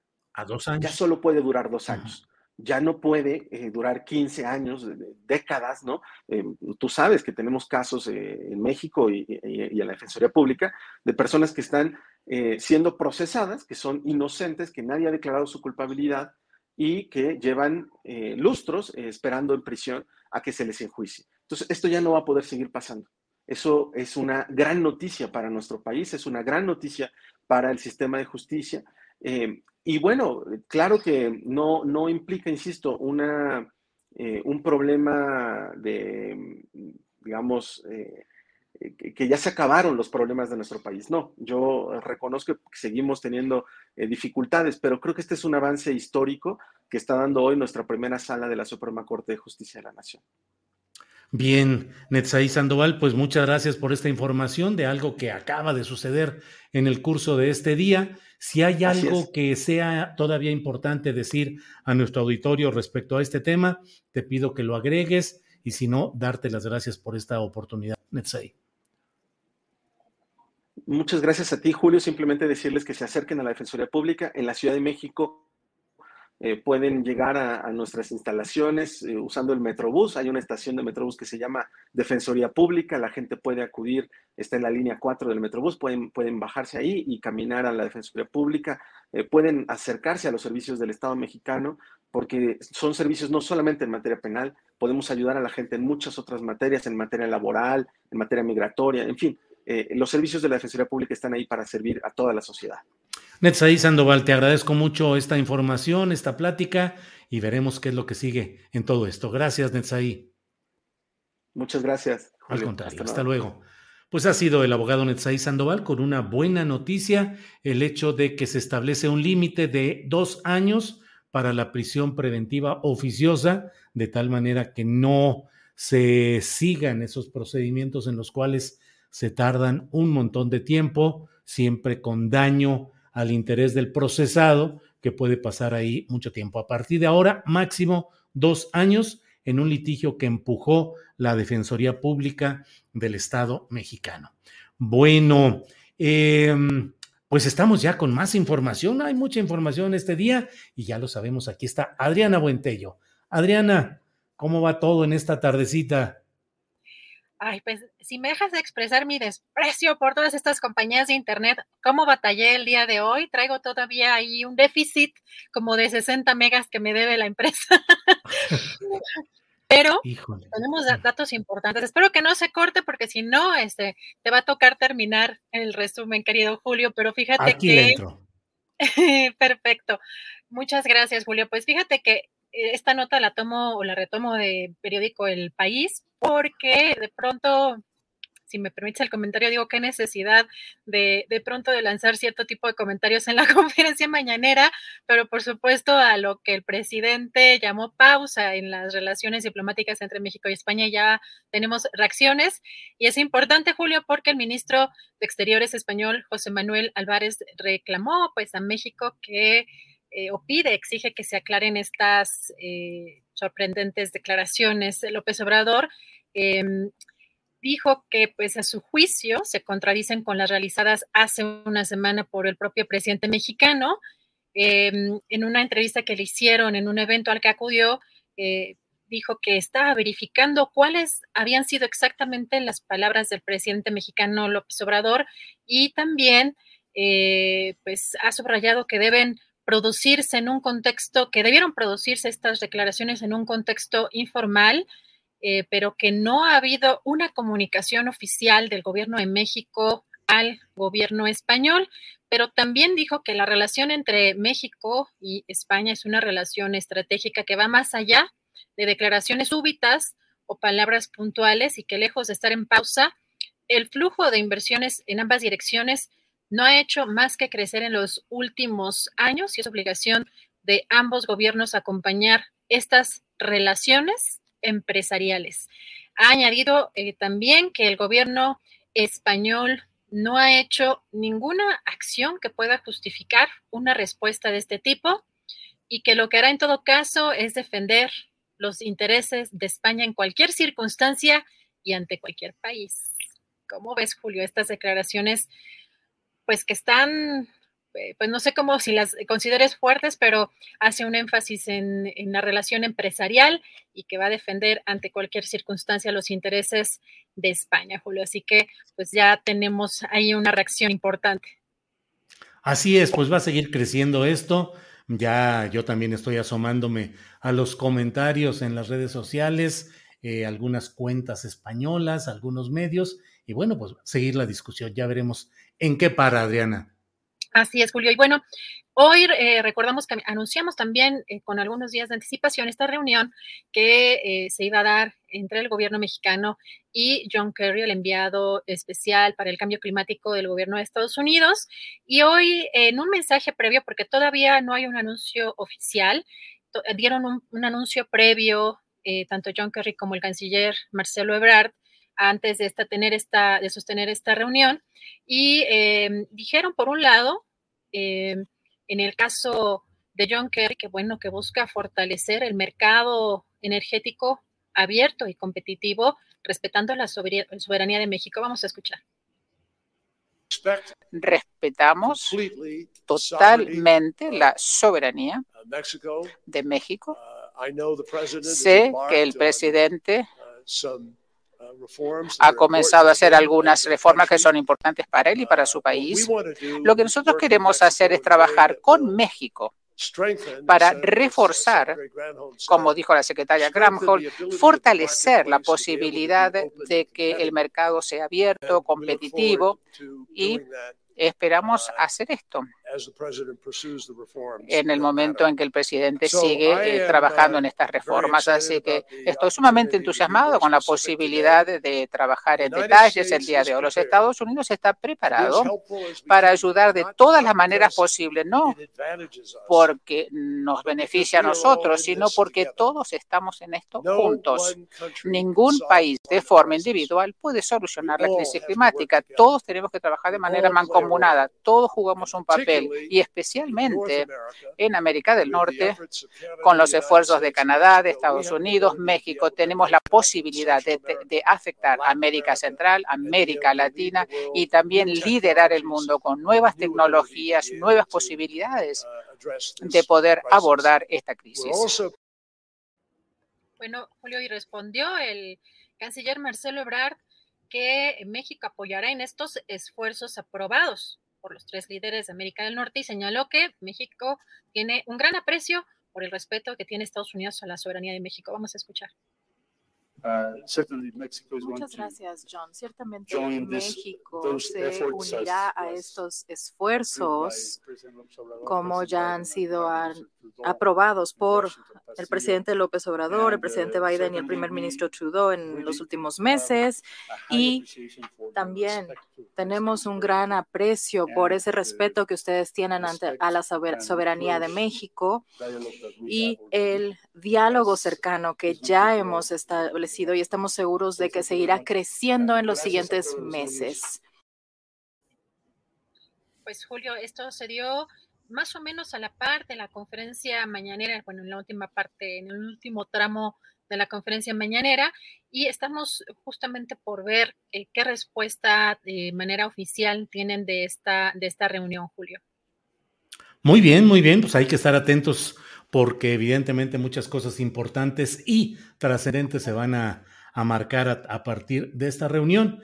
Ya veremos qué es lo que sucede, pero por lo pronto son estas declaraciones iniciales las que hemos tenido, Adriana. Y Julio, bueno, aquí el hincapié en estas eh, reuniones, soberanía, pero también la inversión, la competitividad que pues plantea el libre mercado que plantea John Kerry. Así que vamos a ver cuáles son los acuerdos a los que se llegaron. Y por otra parte, en la conferencia mañanera, la titular de la Secretaría de Seguridad, Rosa Isela Rodríguez, dio a conocer que se detuvieron a tres personas por el caso de la periodista Lourdes Maldonado. Vamos a escuchar. En el transcurso del día de ayer y de esta madrugada, en Tijuana, Baja California, fueron detenidos tres presuntos responsables del homicidio de la periodista Lourdes Maldonado ocurrido el pasado domingo 23 de enero. De acuerdo a la investigación encabezada por el fiscal especial del caso y el fiscal general de Baja California, se ha dado seguimiento puntual a cada una de las evidencias que permitió girar orden de aprehensión y actos de persecución, así como solicitar órdenes de cateo al juez de control. Y hace unos momentos, Julio, la Unidad de Inteligencia Financiera dio a conocer que sostuvo una reunión con los defraudados de FICREA a petición del presidente López Obrador para darles a conocer los avances en la investigación. Pablo Gómez, el titular de esta unidad, dijo que se tiene el compromiso de seguir alimentando la denuncia de lavado de dinero en contra de Rafael N. y FICREA. Eh, de acuerdo con este comunicado, los ahorradores pidieron la intervención de la UIF para informar al presidente de la solicitud de subrogar a FICREA con la finalidad de recuperar el 100% de sus ahorros con todos sus intereses. Y finalmente, Julio, comentar también que en la conferencia mañanera, el presidente López Obrador dijo que inició eh, su gobierno un plan de justicia para Cananea y que se está trabajando en el análisis del agua del río Sonora por los derrames eh, que contaminaron y que tienen que ver con esta empresa eh, de Grupo México, pero también pidió al secretario de Gobernación, Adán Augusto López, que promueva un diálogo entre el senador y líder minero Napoleón Gómez Urrutia y Germán Larrea, dueño de Grupo México, para buscar una solución a pendientes en este tema. Vamos a escuchar. Eh, se está trabajando en el análisis eh, del agua del río Sonora por los derrames que contaminaron eh, esto que tiene que ver con la empresa minera del Grupo México. Pero hay todavía pendientes y el pendiente principal es la confrontación que existe entre el sindicato minero que encabeza Gómez Urrutia y la empresa que dirige Germán Larrea. Yo este, le voy a pedir al secretario de Gobernación, porque esto nos va a ayudar mucho, que hable con los dos. Es un asunto de trabajadores, estamos atendiendo a los trabajadores y lo vamos a seguir haciendo, pero también es un asunto de representantes, pues, arriba. Julio, pues, bien. De lo más relevante el día de hoy, Julio. Bien, bien, pues eh, veremos qué pasa también en este tema del sindicato minero y de este conflicto con Germán Larrea que lleva tanto tiempo y no ha tenido ninguna resolución con algunos aspectos ahí de la personalidad y los intereses del propio dirigente minero Napoleón Gómez eh, Urrutia eh, y los millones de dólares que están en juego ahí. Bien, pues eh, Adriana, creo que hemos ya dado un repaso, una revisión y hemos compartido con la audiencia lo más interesante de este día. Así es que nos queda darle las gracias al público, las gracias a Tripulación Astillero y en particular a ti, Adriana Buentello, Andrés Ramírez Conejo y a Alfredo Hernández Luna. Seguiremos en contacto y a preparar el programa de mañana. Con mucho gusto. Julio, muchísimas gracias. Gracias a ti, gracias a todo el equipo, gracias al público. Buen provecho y hasta mañana.